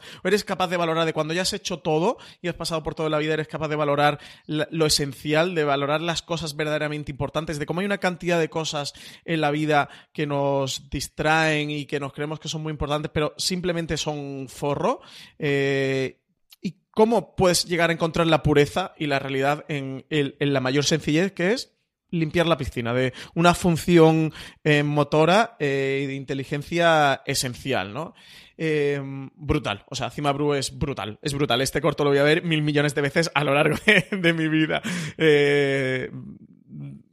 Es genial, se me vuelven a poner los pelos de punta hablando de, de Cima Blue. Es que me, me emociono mucho hablando de Cima Blue. Me encantó, me encantó eso. Ayer nos tiramos Miguel y yo hablando media hora y luego hablamos otra media hora y hablamos mil veces. Pero ya llevamos casi dos horas. Bueno, casi no, llevamos ya dos horas de programa. Así que creo que no vamos a. que voy a dejar de hablar de Cima Blue porque si no voy a dar un poco la turra aquí. Media hora más. Eh, Richie Fintano, ¿algún. ya para despedirnos, ¿algún corto que te hayas dejado fuera que te haya dado penita? Pues si te digo la verdad, entre todos hay muy poca diferencia de lo que me ha gustado más a uno. O sea, eh, son décimas lo que me ha gustado más uno que otro y por, esta razón me he dejado fuera algunos que podían haber entrado perfectamente. A mí la Guerra Secreta me gustó bastante, eh, creo que la acción es brutal. Eh, así que me haya dolido dejarlo fuera, sobre todo pues ese, Afortunados 13, me gustó aunque me, me parece que le falta a lo mejor un poquito un escaloncito más para haber entrado en el top. Y bueno, aparte de lo que ya he comentado antes sobre eh, Noche de Criaturas Marinas, visualmente me encantó. El problema es que se me queda muy coja en, en la otra parte, como ya he comentado antes. Creo que esos tres son probablemente los que más me ha dolido dejar fuera. Miguel Pastor, cositas que te haya dado pena dejarte fuera. No, como decía la buena caza, ya he explicado lo que me pasó con ella. Eh, la testigo y tres robots eh, estaban también para entrar, pero no ha podido ser. Eh, y yo creo que he explicado bastante bien todo lo que, lo que pensaba sobre todos los episodios y además me ha, me ha resultado muy enriquecedor hablarlo con vosotros. Yo me he dejado fuera así con un poquito de pena en principio. Sí que la guerra secreta me gustó y eso le hacía bastante analogía, eh, me recordó un poquito a Hellboy, esa parte me, me gustaba. La de mm, Punto Ciego, que Richie mm. comentaba, me parecía un relato así como muy divertido, gamberrete, que recordaba estos eh, películas del oeste de asalto a la diligencia, ¿no? Que va una diligencia eh, muy militarizada y hay una banda que intenta atracarlo y tal. Me pareció, bueno, pues como una revisión en ciencia ficción que estaba chula. Lo Afortunados 13, a pesar de eso, además de su parte eh, militar, sí que me parece muy videojueguil y tal, y, lo llegué a disfrutar. Y el que me ha dado pena ahora hablando con vosotros es Trajes, que en un principio no valoré meterlo. Y, bueno, ya sabéis que me habéis dado el día. Pero bueno, ya. Está. Allá vosotros con vuestra conciencia. Haber dedicado 10 minutos de los 50 que estuviste hablando de Cima Blue ayer en el coche a hablar de trajes. Exacto. hablar de trajes, exactamente. pues nada, chicos, que muchísimas gracias por participar en este top. Una cosa que quería decir que es, eh, si a la gente le ha gustado. Yo tengo que pedir perdón y agradecer a María Santoja y creo que todos deberíamos hacerlo porque le vamos a dar dos horas de bruto para editar. para editar. dos horas de programa fresquito. Sí, sí, sí, sí. Y a los oyentes, ¿eh? que nos han tenido dos horas escuchándonos, madre de Dios. Nada, eh, yo diría a los oyentes que den gracias que podían haber sido cuatro, ¿eh? tranquilamente. Sí, también sí, eso también es verdad. Sí, de Cima Plus solo podríamos haber estado una hora hablando, seguramente. Tranquilamente. Que muchas gracias a los dos por participar. Creo que nos ha quedado una conversación muy enriquecedora y que seguro mm. que los oyentes, bueno, pues era una buena forma también de desgranar estos diferentes episodios, así episodio por episodio, y extraerle un poquito más de jugo. Y yo creo que, lo hemos conseguido. Al menos a mí con trajes me habéis, me habéis dejado tocado y ahora de hecho voy a cortar el programa y me voy a, verlo de nuevo, a ver qué, a ver qué tal. que ya sabéis que podéis escuchar muchos más podcasts de Fuera de Series en la cadena de podcast de Fuera de Series, que la podéis encontrar en series.com, en Apple Podcasts, en Spotify, en Evox, donde además os podéis hacer mecenas de Fuera de Series desde 1,49 euros al mes os decidís mecena de Fuera de Series y tenéis contenido, acceso, perdón, a mucho más contenido de Fuera de Series. Si os gusta Love, Death and Robots, pasaros por foraseries.com, que tenéis un artículo de Antonio Rivera en el que rankeamos eh, todos los episodios de Love, Death and Robots de peor a mejor y también tenéis el artículo eh, de Valentina Morillo, Sexismo, Death and Robots, que hemos hecho mención varias veces en este programa. También la crítica de Antonio Rivera, que se me pasaba eh, de Love, Death and Robots, eso, os pasáis por foraseries.com y podéis encontrarlo todo. Además, en las eh, notas eh, encontraréis enlaces a estos artículos. Lo pondremos para que podáis encontrarlo fácilmente. Y nada, recordad dejarnos estrellitas con comentarios positivos en iTunes si nos queréis, si os gustan los podcasts que hacemos en Fuera de Series. Si no os gustan, pues no nos dejéis estrellitas malas. y, y, en iVoox, dejadnos también me gusta y dejadnos comentarios sobre este programa, sobre qué os parece nuestra clasificación y decidnos también vuestras clasificaciones, cuáles son vuestros 10 mejores episodios de Love, Death and Robots. Ya también sabéis que nos podéis seguir eh, a través de redes sociales. Somos fuera de series por todas partes, arroba fuera de series en Twitter y en Instagram. Y nada, que sigáis aquí escuchándonos en fuera de series.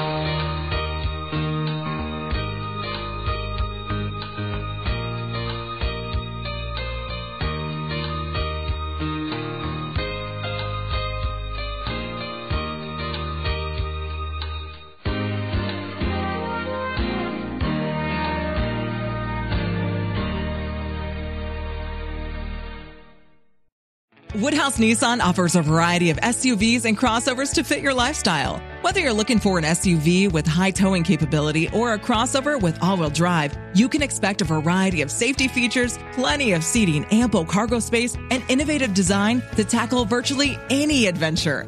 Explore the Nissan lineup of SUVs and crossovers featuring Rogue, Rogue Sport, Kicks, Murano, Pathfinder, and Armada. Visit one of our two Nissan locations or shop online at woodhouse.com.